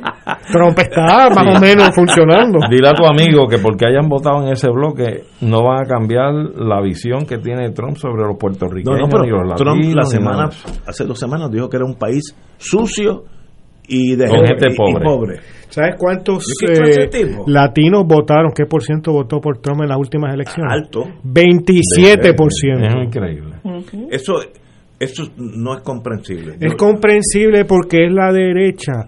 ¿Cuántos puertorriqueños de derecha que se colonizados, que se piensan americanos, Sí. muchos que han emigrado, bueno, que han emigrado a Estados Unidos, que están en la Florida en algún sitio, en Maryland o en lo que sea, ellos eh, se enorgullecen de dos cosas, ser americano y ser blanco, aunque no lo sean. Bueno, yo te puedo hablar de conocimiento personal, porque tengo un hermano a quien adoro, que nació en Nueva York, nunca en su vida ha vivido en Puerto Rico. Él es el, el poster child del American Dream, porque era un muchachito puertorriqueño brillante que, que trabajando y estudiando se hizo ingeniero y terminó en la Hewlett Packard, e- etcétera. Y él vive en Virginia y es un seguidor de Trump a ultranza, porque hay uno lo que llamados valores ¿verdad? Que, que, que son importantes para las familias puertorriqueñas, que el Partido Republicano articula de una manera más cercana a lo que muchos latinos eh, honran como familia, como la fe religiosa, eh, la actitud esta de la mano dura contra el crimen. O sea, que hay, una, hay unas afinidades ideológicas de siempre con, de un sector hispano con el Partido Republicano de Estados Unidos. Pero- y que a mí no me extraña porque lo, lo he vivido muy de cerca. Pero con todo y lo que Trump ha dicho que quiere poner una muralla, que la, la ha puesto, es más, ya gestaron unos cuantos tumbólogos de muralla que ya, ya eran amigos de él, ya, ya empezaron a caer. Ha dicho que él no quiere más latinos, literalmente porque va, va a poner una barrera. eh, ha dicho que Puerto Rico es el país más corrupto de todo la- el sistema norteamericano y que somos un país sucio y de gente pobre, etcétera. ¿Hay alguien que se siente cómodo votando por él? Eso para mí es un misterio. Yo no Porque sé. es que ellos se, es Sí, que ellos sí, se la respuesta es sí. norteamericanos. Ellos es como la, la novia del hijo de Trump. Ella es estadounidense de primera generación. Mi hermano es estadounidense también de primera generación en mi familia. El síndrome, el síndrome es tan grande que cuando, Sí. como decía Lalo, como eh, ilustra Wilma, son personas que se sienten realmente que son norteamericanos, no, no- ellos no, no se vinculan Mira- con que sean puertorriqueños y cuando hablan de los latinos de los- eh, no se dan por aludidos. El otro día yo ven, yo venía a la estación acá, con el habrá sido hace una semana, y puse la radio en una emisora que usualmente no escucho. Y hay un individuo a las entre 4 y 5 de la tarde, por lo menos, que que come gente. no, no, no, esa es pro Trump. Eh, es esta gente que estaba, estaba proponiendo una multa de 200 dólares a cualquier PNP que mencionara, que se refiriera a Puerto Rico como un país. Que se le pusiera una multa de 200 dólares y que, que- criticando la dirigencia del PNP porque no hacía eso. Entonces, entonces, de verdad, Bien eh, demócrata, bien demócrata. yo no sé si es demócrata o lo que sea, pero eh, Lo que es un troglodita, ¿no? es trucutú, Trucutú. y entonces es una ignorancia pero es que es que no se puede definir ya la ignorancia porque una, es una ignorancia buscada desarrollada y no y, este- y, y- y- y a la que se le dedica la vida Yo tengo tan- y mueve a cantidad de gente la, la gente lo llama y es un es como para como una especie de teatro del colonizado Oye, donde la gente bueno. lo llama y, y- y- y actúa su sin darse cuenta su trágica vida de colonizado ¿no? donde se, se, se habla mal de sí mismo, habla mal de su país y lo goza, goza hacerlo, goza sentirse humillado. Es una deformación del individuo. Y eso está en prime time en Puerto Rico, en las ondas de radio. Entonces, el resultado es lo que vemos en la calle. Yo espero que en las elecciones de noviembre 3, la más importante es la de eh, el plan B, la de allá. Porque aquí, bueno, gana eh, Charlie Delgado o gana Pierluisi. El sistema más o menos no va a cambiar. Pero en Estados Unidos, este señor puede desmembrar los Estados Unidos. Esto es un Hitler sin el talento de Hitler. Porque Hitler hablaba, inspiraba a un país en la dirección incorrecta, pero lo hacía. Este tiene una... dijo Este inspira también, ¿sabes? Mentira, el, el, el, el no pensante, el inculto, ahí- esa es su fuerza. Y, y- pero yo vi en la, en la, hace como un año que el lenguaje de Trump se limita a 500 palabras. Él no sale de esa Dijo un, un especialista en eso. Una persona limitadísima. Pero el problema, Ignacio, es que ya no, no es Trump el problema. Trump ya... sí, tiene un eh, 35%. No, y aunque él no vuelva a ser electo Lo ahora, castigó. Ya está eh, en esa sociedad, esas posiciones ya han sido validadas. Mm. Y habrá un nuevo Trump, un trompito, una trompita posteriormente. No diga y que habrá Trumps regionales y Trumps Bueno, en- pero- de alcaldes y de gobernadores. No digan eso. Es, es que la división que se ha creado en esa sociedad, la división racial, Sí, eso mismo. es una cosa.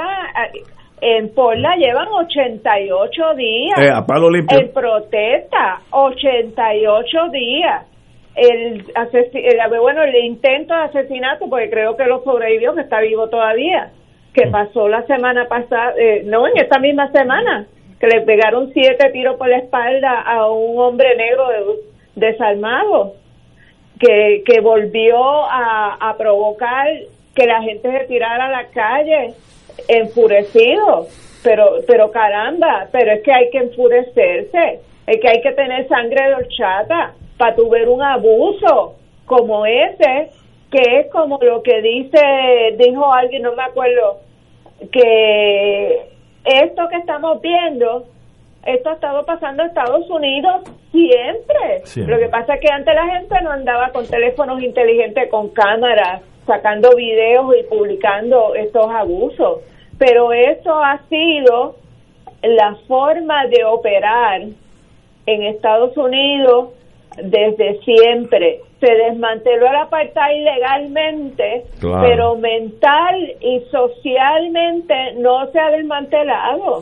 Eso está ahí. Pero ¿y qué pasó que eligieron un presidente de raza africana? Obama. Eh, eh, eh, ¿Qué pasó en esa nación en ese momento que eligieron a alguien que hace 50 años hubiera sido discriminado? Así que eso fue una aberra, una aberración a este racismo, ¿no? Pero fíjate que luego de ocho años de Obama hay una reacción violentísima. en algunos de estos grupos blancos hablan de genos que se está cometiendo un genocidio contra ellos, que, que es una cosa inaudita. o sea, ahí la, la ignorancia histórica es, es de 200%. Pero te voy a explicar el por qué. Y probablemente lo que tú mencionas, perdóname Ignacio, el que haya sido electo y reelecto Obama una cosa. Ha sido un detonante eh, eh, escondido. Y cuando ha llegado este hombre, lo que ha hecho es explotar todo ese, sector de la población. Se montó en ese marullo. Pues, Ahora, ¿por qué los blancos están reaccionando? Eso me lo explicó. Yo tengo un hijo en, en Texas. El anglosajón llegó a Plymouth Rock, New Hampshire, y por ahí siguió caminando a palo limpio llegaron con arcabuces y terminaron con rifles ya de repetición cuando llegaron a California. Hicieron una nación. El que se le puso por medio, bien o mal, lo eliminaron. Muy bien, colonizaron. Y entonces habían tres o cuatro mexicanos en la frontera que era hasta folclórico, tocaban una música jara, bailaban jaro, qué chévere. Llega un momento que esa gente se, eso mismo pasó en el Líbano, en el Líbano, donde los cristianos, llegó un momento que se dieron cuenta que los árabes se reproducen el doble de los cristianos, va a llegar un momento, y ahí fue en cuando se formó aquel reperpero que destruyó el, Líbano, eh, donde no permiten, y ahora hay un gobierno que tiene que ser mitad de uno y mitad de otro. Eso está pasando en la psiquis del anglosajón. Yo soy tejano. Mi, hace 17 generaciones venimos de Holanda. Tenemos pecas eh, eh, hablamos español ya porque estamos aquí jodidos de mexicanos. Pero esta gente se está reproduciendo tanto que ya el alcalde de casi todas las ciudades, inclusive Houston, que es una super ciudad, son latinos. Entonces, allá es diferente a nosotros. El jefe de la policía es electo, también latino. Eh, la judicatura es electa, también latina. Entonces, yo, el que llegué de Holanda, y soy fácilmente distinguible de estos mexicanos que están alrededor mío, empezando por mí, yo voy a ser minoría en mi país. Y eso es un trauma gigantesco para esos blancos. Pero es que el país es de esos otros también. No, no, estipulado. No, te estoy explicando la sí, su, de, la psiquis de, la psiquis de ellos. como en North Dakota ya hay pueblos donde hay, o sea, hay gente en, los supermercados hablando español. North Dakota, un poco más y son canadienses. Llega un momento que me empiezo a asustar porque digo, yo voy a perder con, y lo van a perder en 50 años. Control, lo, van a perder. Y tú ves las reacciones en los videos que se comparten constantemente en las redes, que pasa mucho en Walmart que tiene una cultura muy particular, parece que en Estados Unidos. eh, y, y constantemente están los videos de los blancos insultando, inclusive hasta agrediendo a las personas de origen latino, de origen árabe. Y eso es miedo.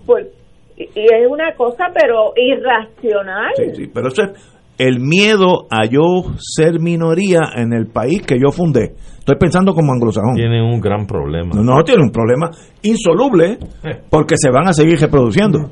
No, hay que el conflicto sin, sin cesar. O sea, el conflicto va a ser perpetuo. Tenemos... Además que es una, una nación que fue fundada por inmigrantes. Sí, pero la, la migración pero la migración de entonces era una migración blanca, europea. Pero ahora cuando la migración se ha tornado en una asiática, africana, suramericana, ahí se exacerban. Y los latinos se reproducen mucho más rápido que todas las otras minorías. Por eso, si tú vas a Texas, de, de, San, de San Antonio para abajo, básicamente el lenguaje es español, ya, ya. En, en Texas tú te das la, cosa, la, la, fantasía, que yo me lo disfruto todo, que un, tú vas a una barra con mi hijo Y el que está allí es un americano que tú sabes que se apeó en el Mayflower. Rubio, de ojos verdes, lleno de peca. Y como nos oye hablando español, nos habla en español perfecto. Porque es de esa frontera donde son bilingües. Entonces, se da también que un latino acomplejado allí en esa misma frontera no quiere hablar español porque quiere sentirse norteamericano. Eso también yo lo he visto allí. Gente que tú sabes que es Rodríguez o Pérez, porque no. Aquí los he visto yo. yo no tengo que viajar tan lejos, Vete, ¿sabes? vete a botes. Señores, tenemos que ir a una pausa, amigos.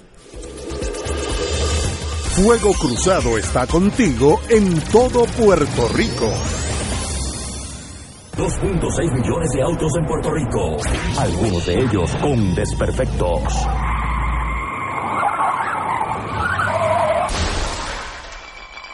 Autocontrol.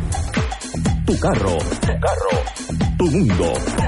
Lunes a viernes a las 11 de la mañana por Radio Paz 810 AM.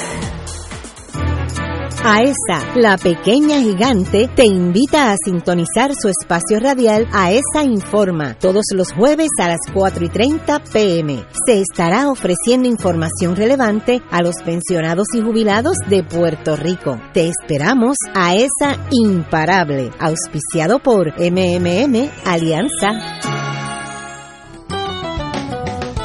Escucha los sábados a las 5 de la tarde para servirte un programa del Colegio de Profesionales del Trabajo Social de Puerto Rico con los temas de interés a la comunidad.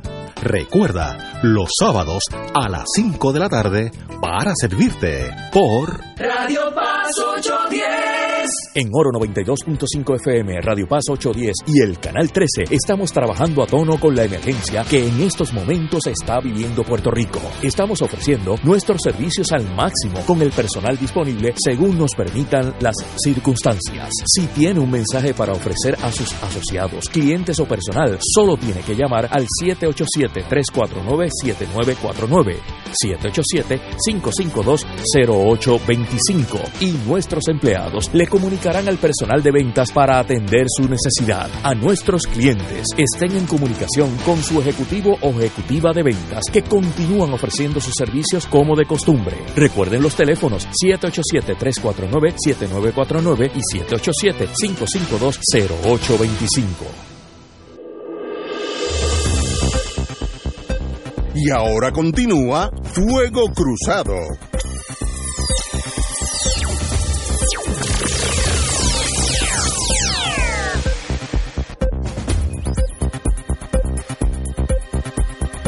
In the US of A. Bueno, amigos y amigas, vamos ahora, en inglés se dice down and dirty, vamos a bajar ahora al sótano.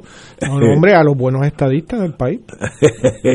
Voy a hablar de dos, eh, no, no sé, del déjame decir mis palabras, del ex gobernador de Puerto Rico, El mejor eh, ha habido. eh, Ricardo y Beatriz Rosselló, su señora esposa. Que nunca debió serlo. Eh, aunque la fortaleza tiene un fotógrafo full time que le pagan cuatro mil dólares al mes, ¿cuántos maestros ganan cuatro mil dólares al mes? Yo te estaba contando de los profesores por contrato en la UPR con doctorado de las mejores universidades del mundo. 10 mil dólares por semestre, sin plan médico, sin sin Wow. sin eh, retiro, sin ningún beneficio marginal, sin pago las vacaciones. menos que Y el, y el fotógrafo que estará no haciendo nada porque le contrataron otro, cuatro mil pesos en al la mes. fortaleza. Entonces, tenían otro, que, que no puedo manejar la noticia, que se le pagaba 8.500 mensuales de una firma privada. En realidad tenían dos fotógrafos. O sea que eran 12.500. Eran 12.500 al mes en fotografía nada más. O sea que son cuántos 140 mil 140 mil pesos. mal tasado al Ah. año. Es un poquito. 140 y pico de mil Eh, pesos. Y, y como tú dices, yo conozco una doctora en trabajo social. No llega a 5 mil dólares. Mira. Y le tumbaron parte del salario en la... En la la Entre enero del 2017 y junio del 18, el gobierno de Puerto Rico, que somos nosotros, pagamos 135.140 dólares en contratos de fotografía eh, a una compañía inscrita a nombre de Magdiel Lugo Nieves. ese sombrero de, tiene que ser un fotógrafo extraordinario. Además, la firma fotográfica facturó casi 14 mil en gastos de viaje, porque él los acompañaba a, aquí dice Washington, Miami, Nueva York. Al Waldorf. Eh, quedaban en Waldorf, en Nueva York. Ah, tampoco te va a quedar en una casa de campaña allí en Central Park. Ah. Ahora, eso demuestra, y fuera del aire estamos hablando, que todos los países pasan por épocas espantosas. Alemania, que es uno de los países más cultos del mundo, pasaron por el nazismo y dejó 52 millones de muertos a fin de cuentas. Y nosotros pasamos por el rosellismo, y es la misma calamidad a, la, a la estatura nuestra. Nosotros no somos alemanes ni, ni tuvimos guerra.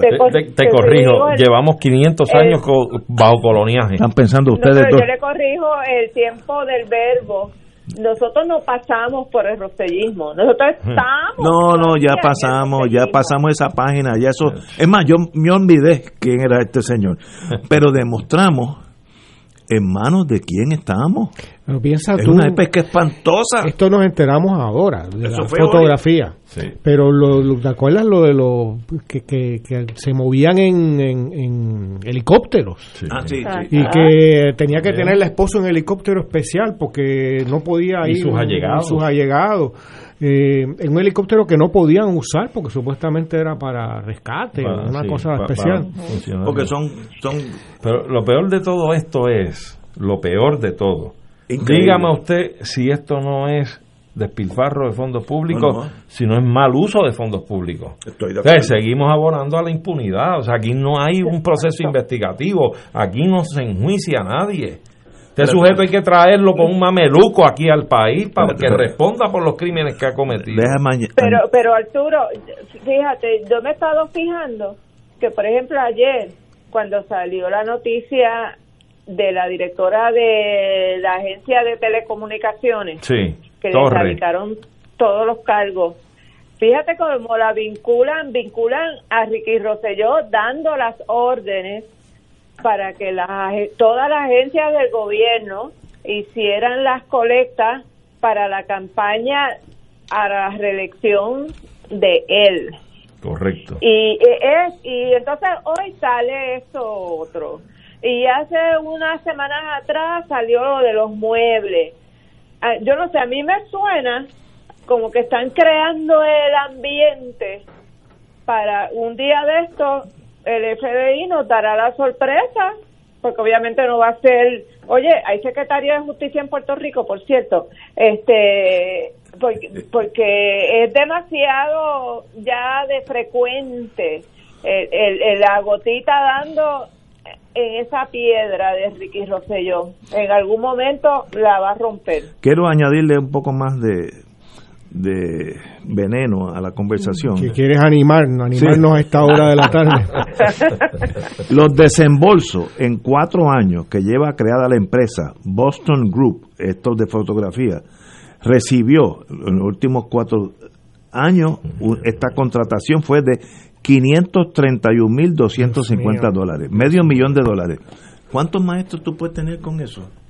Y eso es para tomar fotógrafos para que se vea. Y ya tienes un fotógrafo y ya a cuatro mil dólares. Pero es que eso es una época que hay que pasar la página como la guerra civil española. No hablemos más de eso porque esa persona no puede ser ni nombrada. hay que eliminar el nombre del, del vocabulario nuestro. Fue una catástrofe para este país. Pero continúa porque la misma gente es la que está haciendo lo mismo. Esa es la tragedia. ¿Cuántos techos azules se pueden poner con esos chavitos? Todos.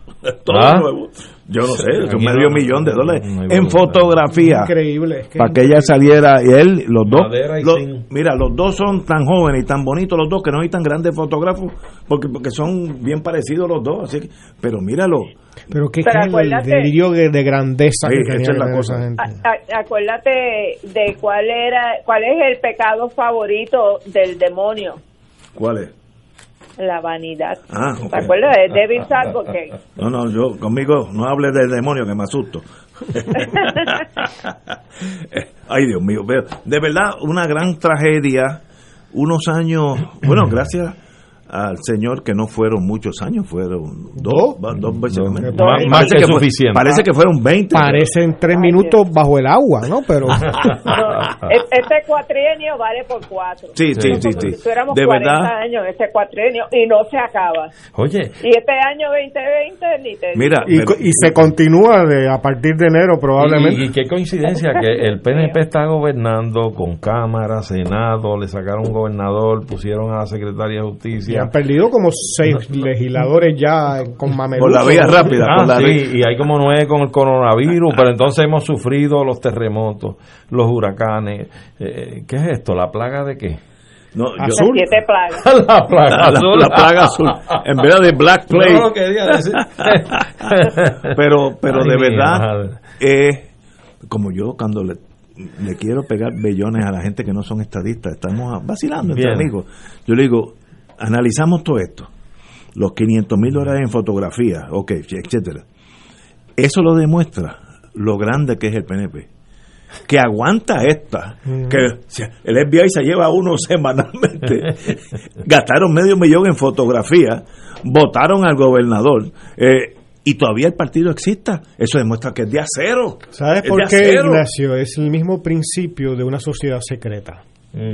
Tú incluyes a alguien en una sociedad secreta cuando comete un crimen. La cosa nuestra. Tú, tú, mata, tú tienes que matar a alguien y tú eres uno de los nuestros.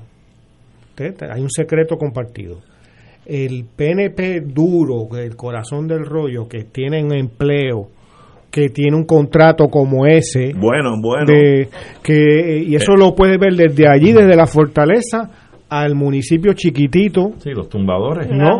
Que es el que te va a limpiar, qué sé yo, la oficina, tú sabes, porque tiene un negocito de limpieza. Todos son parte del sistema criminal Claro. Todos, están guisando, unos muchísimos, unos chiquitos. Por lo tanto, se asegura un número de gente sustancial, que es el corazón del rollo, cada vez reduciéndose, pero se asegura. Eso fue lo que fue el Partido Popular también a su manera, quizás no desde la tumbología, pero sí desde el amiguismo, el clientismo, eh. el te, yo te consigo algo para el hijo, para la hija. ¿no? Y se construye pero era eh, digo un sistema recíproco tú me das y yo te doy pero que todavía todavía continúe por eso mismo partido mayoritario pero por eso mismo pero no es mayoritario bueno, el partido nuevo no, no, es mayoritario. Tiene más votos que los otros. Eso es muy diferente. Pues, no hay partidos mayoritarios. estoy de acuerdo. y un partido que saca 41% de los que fueron a votar es, de es bastante pequeño. Eh, pero que en realidad es un 20 y pico por ciento de la población mayor de 18 años. Es un 25 por ciento para votar. Pero puede ser 12 por ciento el que gana por un voto en el sistema norteamericano gana todo. Winner takes all, que es el sistema norteamericano, que no creo que es el más correcto. Yo creo que el sistema europeo es, eh, superior. Es, pero que es lo que describía Lalo. Eso lo, lo conocí yo de primera mano en un asunto legal que tuve que intervenir, donde en un programa de WIA, no voy a mencionar de qué municipio porque entonces vuelo la paloma, un programa de WIA llegaba la persona con un papelito que decía de parte de pirata. Y si tú traías ese papelito con el nombre de pirata, tenías empleo. Tú estabas asegurado a que te iban a cualificar para el programa Seguía, que es de entrenamiento a personas desempleadas y que te dan ah, equipo y qué sé yo qué. Este, y eso es, eso es a nivel de pueblo chiquito que entonces ahí tú tienes miles de participantes en esos programas que tienen que estar agradecidos a ese pirata que le dio el, papel, el papelito y que es un líder de un comisario de barrio del PNP. Pero eso los americanos le llaman el micropolitics. Ese es el pillito, el rabierito. Pero ¿hay alguna otro tipo de política en Puerto Rico? Exacto. eso multiplica, eh, Tú sabes, la, política chiquita, ¿hay alguna otra? o sea, es, la política. pero, pero Chiquita, mediana o grande. Pero esto, lo del fotógrafo ya eso es organized crime. Eso es un tumbe sólido. Medio millón está aceptable en las anales de la cosa nuestra. Pero el que tiene un contratito de 10 mil dólares. Es su vida, eso es, su, vida. pero, y con todo y eso, el partido es tan grande. pues es porque inconcebible. Era para haber desaparecido. Bueno, pero es que también, imagínate. eh, Pero es el que tiene los, los Ignacio Riveras de la vida, de la doctrina King Kong. Mira, Wilma, lo, lo, lo vi flexionarse de lado ante el golpe que tú le has dado. este no es que es sorprendente el aplomo, el, la pegada que tiene. No, es que el colonialismo es una droga dura. Eh, Tú sabes. Eso- Qué interesante. Eh, y, y el bipartidismo es como el crack de, de, de la política. Oye, ven acá, un amigo de, de Arturo le manda una cosa, este es un bandido, quiero conocerlo. Votar por el PNP o PPD de nuevo es como ir a comer a Latin Star luego de Ah, ver las fotos de la cocina.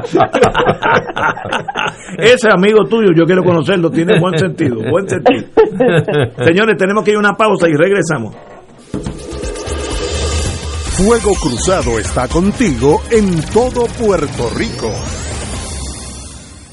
En Radio Paz 810 AM agradecemos las contribuciones de nuestros oyentes recibidas a través de ATH Móvil durante esta larga cuarentena, que nos ha permitido mantenernos en el aire a pesar de la difícil situación económica que nos ha golpeado duramente. Permanecemos a flote, pero cada vez es más cuesta arriba la misión de seguir operando este ministerio radial al servicio de nuestros hermanos en la fe y nuestra iglesia. Ahora más que nunca necesitamos de tu solidaridad. Entrando a la aplicación ATH Móvil de la siguiente manera. Paso número uno, marca Pay Business. Paso 2, busca Radio Paz 810. Número 3, escribe la cantidad del donativo. Y número 4, presiona enviar. Muchas gracias por tu ayuda y mil bendiciones ahora y siempre. Radio Paz te ofrece el mejor motivo para levantarte temprano y disfrutar el comienzo de un nuevo día de lunes a viernes con Enrique Liboy y Radio Paz en la mañana. La dosis perfecta de noticias, deportes y éxitos musicales de todos los tiempos, humor y curiosidades, calendario de actividades y tus peticiones musicales por el 787-300-4982. Conéctate con el 810 AM de lunes a viernes con Enrique Liboy y Radio Paz en la mañana. Radio Paz 810. Cuando el tiempo empeora y soplan vientos tormentosos, puedes contar con Radio Paz 810 AM para la información más certera e imprescindible sin alarmar ni inquietarte. Cuenta con nosotros. Nuestro personal técnico, locutores, reporteros y sacerdotes te ofrecen la respuesta inmediata y la palabra de aliento. Ya sea en las buenas y en tiempos difíciles, búscanos en el 810 AM. Radio Paz 810. Miembro del grupo RTC. Fanático del deporte, la mejor información y el mejor análisis lo escuchas los sábados a las 2 de la tarde por Impacto Deportivo con Javier Sabat y el más completo elenco en deportes por Radio Paz 810 AM y en las redes sociales Facebook Impacto Deportivo Radio PR Twitter e Instagram Impacto underscore Deport. Juntos, impactando el deporte nacional. Este miércoles en horario especial a las 2 de la tarde. Todos los jueves Radio Paz y la Administración del Seguro Social te ofrecen un espacio informativo para orientarte y aclarar tus dudas sobre los derechos, requisitos y obligaciones para poder disfrutar de sus beneficios. Plantea tus preguntas por el 787-300-4982 y conoce antes que nadie los detalles concernientes a cambios y nuevas regulaciones, escuchando todo sobre Seguro Social con Víctor Rodríguez los jueves de 2 a 3 de la tarde por Radio Paz 810.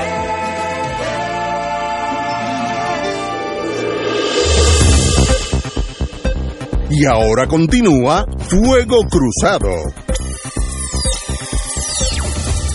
Amigos y amigas, gracias a todos por sus comentarios. De verdad, un privilegio para nosotros estar con ustedes. Eh, noticias, vamos a seguir en el mundo, ya que está en el mundo eh, criminal, estábamos en el mundo criminal. Esto, esto es político.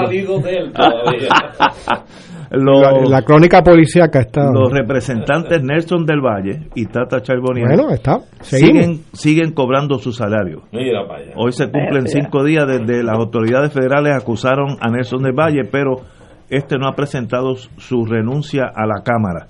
Eh, los representantes, estos dos, siguen, continúan, estoy leyendo la prensa, cobrando sus salarios como legisladores, a pesar que han sido acusados a nivel federal por delitos de corrupción pública.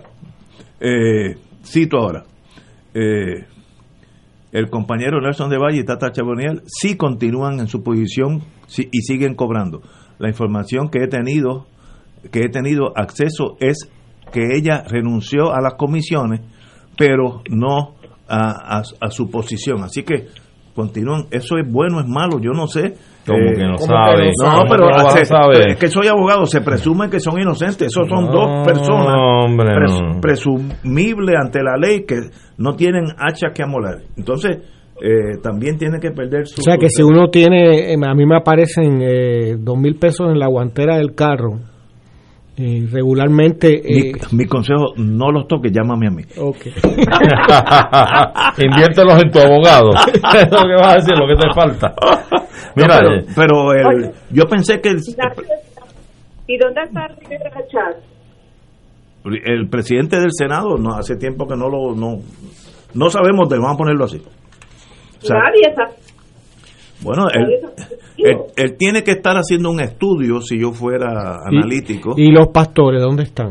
no, no, no, no, han hecho un llamado ético. Pero el presidente del Senado brincó del número uno en el roster a número cinco. Así que algo él tiene que examinar por qué yo di ese bajón. Eh, si yo fuera él, pues eso no es nada malo bajar o subir, pero hay que analizar por qué pasó lo que pasó. Tal vez la mano dura, tal vez estar del lado de la señora gobernadora, no sé.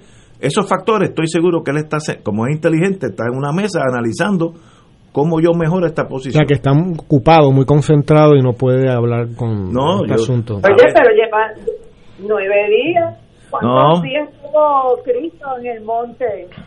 Eh, Mira, le, faltan 31 días. la, única pregunta que a mí me surge con, con esta información que tú traes es si el presidente de la Cámara de Representantes espera que se vuelvan a tomar las calles, que volvamos a, entonces en este caso, a rodear el Capitolio y hacer unas protestas consecutivamente día tras día para que entonces él pueda activar, le llegue la luz o la energía para activar el procedimiento de procesamiento a un representante de la Cámara.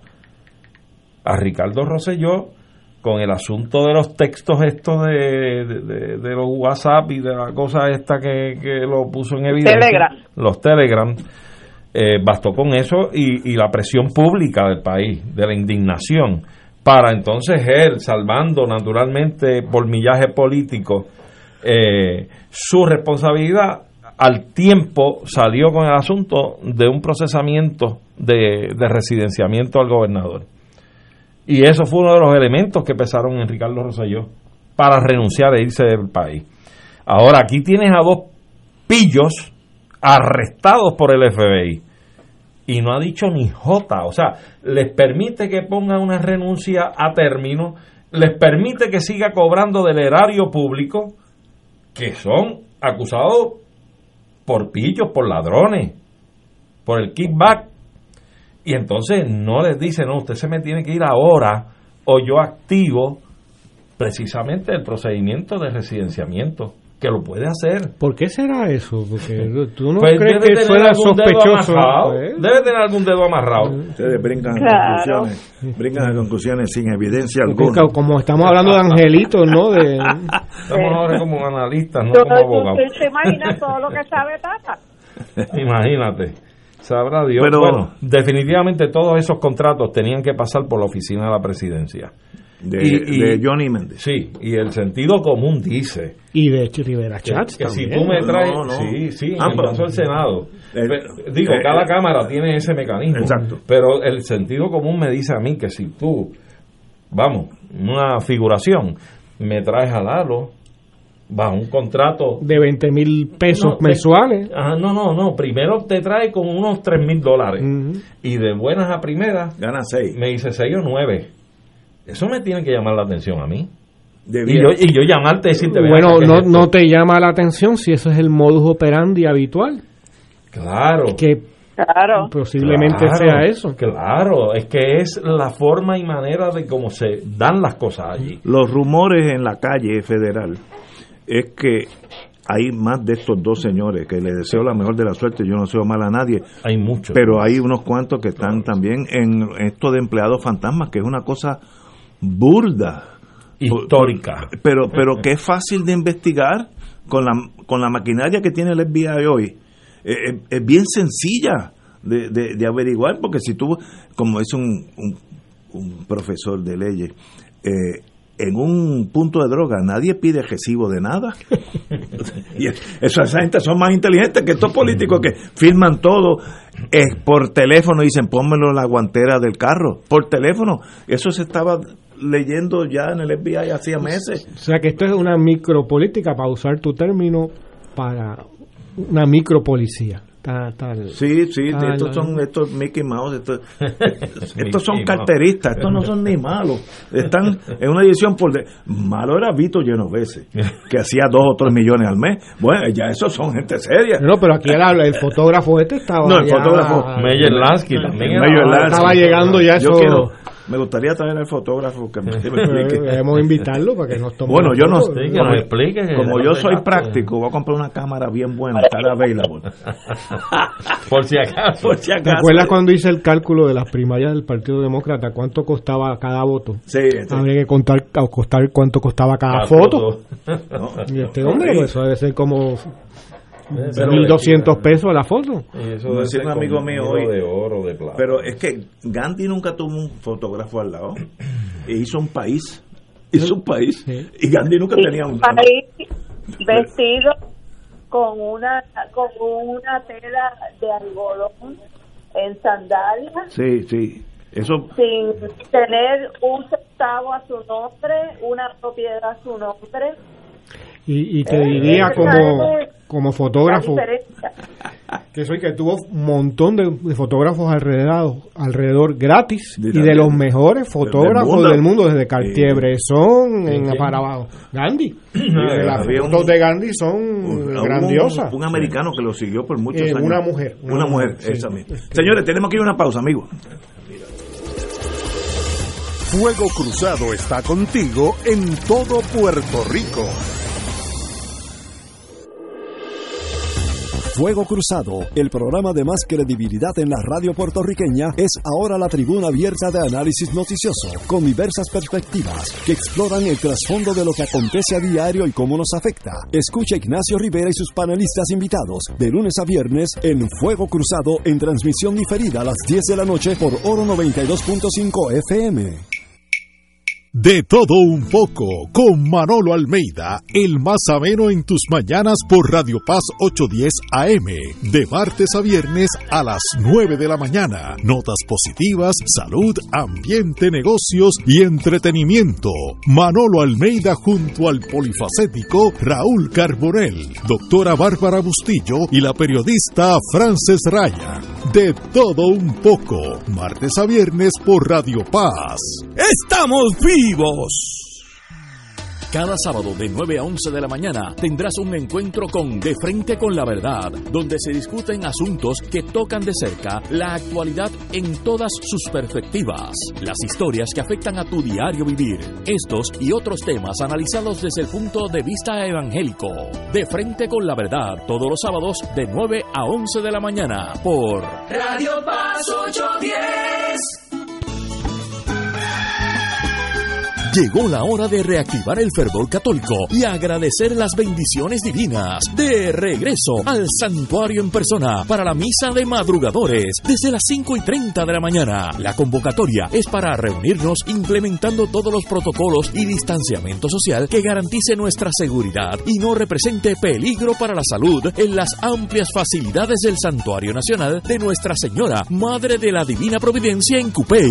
Nos congregaremos con las debidas precauciones el sábado 5 de septiembre a las 5 y 30 de la mañana. Misa de madrugadores de regreso al santuario. Para detalles accede a nuestra página en Facebook o llama al 787-646-9448. Transmisión radial por Radio Paz 810 AM y Radio Paz 810.com. Oro 92.5 FM.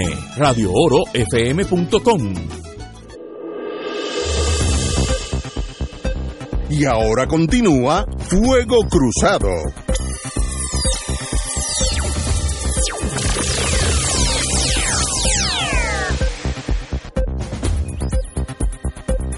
Señoras y señores, seguimos con el mundo. Oye, hoy hemos, hemos dedicado bastante al mundo policiaco. No hemos salido del mundo policiaco. Asignan un FEI a la, a la presidenta del negociado de te- telecomunicaciones y su asesora. Se alega que participó en la organización en una actividad de recaudación de fondos para la campaña del ex gobernador Ricardo Rosselló. Este, ok, este fue el último gobernador. El panel sobre el fiscal especial independiente acogió la recomendación del Departamento de Justicia de asignar un FEI para que se investigue a la presidenta del negociado de telecomunicaciones, la señora Sandra Torres López, y su asesora, me imagino que es licenciada, Catherine Erazo. Eh, esto, pues ya el, fi- el FEI asumió jurisdicción, dice que hay causas, sin investigarán. Eso, como dije. eso da muchísima confianza del proceso, ¿no? Y ese- yo creo que ese es el problema. Mientras nosotros tenemos que estar hablando de todos esos actos de viaje de la administración de culpa, estamos obviando situaciones como, por ejemplo, el comienzo del semestre escolar. Wi- Wilma. escolar. Wilma, Wilma, eh, no lo pongan speaker voice, háblale al teléfono directamente. Me dice el técnico Ah. aquí. Ok, espera. Perfecto. Muy bien. Así que fue que me quedé sin batería y tuve que quitarme los audífonos. Eh, pero el problema es que este semestre escolar en la escuela, el sistema de educación pública, ha sido un desastre. Se suponía que hubieran repartido 25 mil computadoras. Creo que lo que han repartido es mínimo. Encima de eso hay 200 y pico mil estudiantes adicionales que no tienen esos equipos. Ayer hubo no sé cuántos problemas, no existe, por ejemplo, los maestros tratan de comunicarse con sus estudiantes, los listados que tienen, los correos electrónicos no funcionan, los teléfonos ya los han cambiado. Bueno, es, es una cosa, pero la incompetencia y, y, y la y la falta de, de preparación para empezar el año escolar es una cosa que llora ante los ojos de Dios. Y entonces de, de eso, el, el- el- por lo menos Primera Hora lo puso en, de portada en, en su periódico hoy. Pero estamos perdiendo una generación de niños y jóvenes en este país Así que no están teniendo un derecho humano fundamental como es el acceso a una educación pública de calidad. ¿Qué nosotros vamos a hacer con esa generación que ya perdió un semestre completo y con el paso que vamos parece que van a perder este próximo semestre porque mientras hay 500 mil dólares para fotógrafos, no hay dinero para poner unos accesos a internet que, donde todos los padres y las madres puedan ocuparse. Ah, entonces te dicen, el, el, cuando le cuestiona al secretario de Educación, dice, Bueno, nosotros pusimos un adiestramiento en línea para que los padres accedan y, y puedan este aprender cómo bregar con los con los programas para, para que los niños cojan sus clases. Pero si los padres son los primeros que no saben a lo mejor ni prender una computadora, que no tienen computadora, que no tienen internet, y cuidado si tienen un teléfono. Pero eso demuestra... ¿Cómo tú vas a pretender que ellos vayan a un sistema en línea a coger un adiestramiento?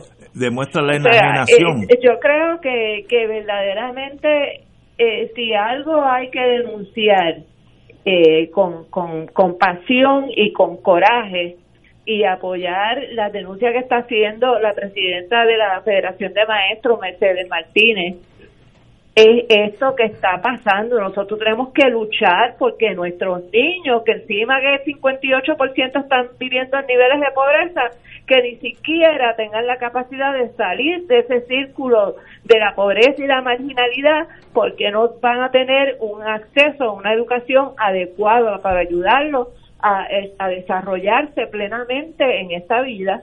Lalo, usted, como estaba, estábamos hablando de eso antes de empezar el programa, continúa. Yo estoy muy de acuerdo con lo que dice Wilma. Eh, se está perdiendo a mucha gente.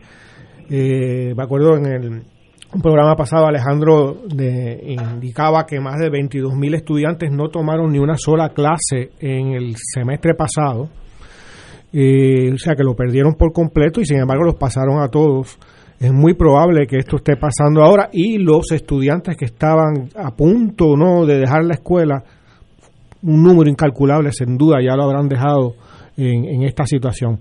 Como ejemplo de cómo es esta cosa, yo vivo aquí en el área metropolitana y, eh, y yo soy profesor en la universidad. Mi hijo menor, que todavía vive conmigo, está acabando su escuela superior.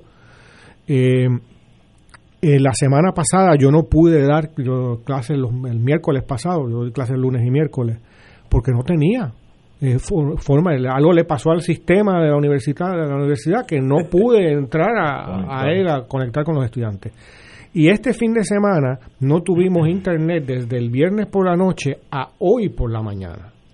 y ahora cuando me fui de la casa para venir para acá no había internet y mi hijo la última clase del día no la pudo tomar y eso es en el área metropolitana, donde presuponemos que hay más facilidades. En, en, zonas montañosas, en zonas más distantes del país. Allí no va a llegar. No va a ir nada. Aparte que a lo mejor hay un teléfono para cinco o seis miembros de una familia, una computadora para varios.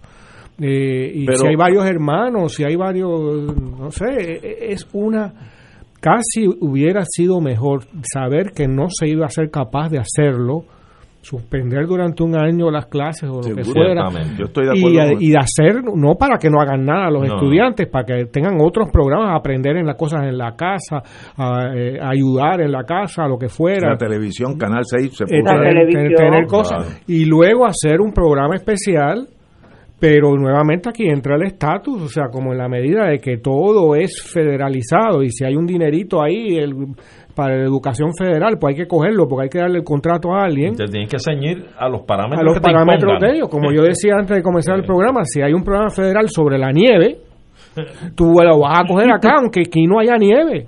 y entonces eh, no, no sirve para nada el programa, pero alguien se llevó, un instructor se llevó el contrato de enseñar a esquiar. Exacto. ¿No? Eh, entonces, así, de irónico es. Entonces, esa es el, la desgracia de este país. Pero ciertamente, mira, yo creo que este es un problema grave, además de, de la lista que hizo Wilma sobre el problema de las computadoras y la preparación o la, ausencia total de la preparación para entrar online a, a estudiar, ciertamente, aparte de otras deficiencias que impone propiamente el mecanismo de online. cuando no es presencial. eso ni hemos empezado a hablar. Ni hablemos de eso. Eh, pero aparte de ese listado, te quedas también con, por ejemplo, una muestra de la región suroeste azotada por los sismos telúricos, donde se repartieron las computadoras y no se repartieron programadas. Pero, pero, pero, que lo hubiese programado, no, iba a poder conectarse tampoco. Si yo le doy a un jovencito de 12 años una laptop, que yo la tengo en mi oficina.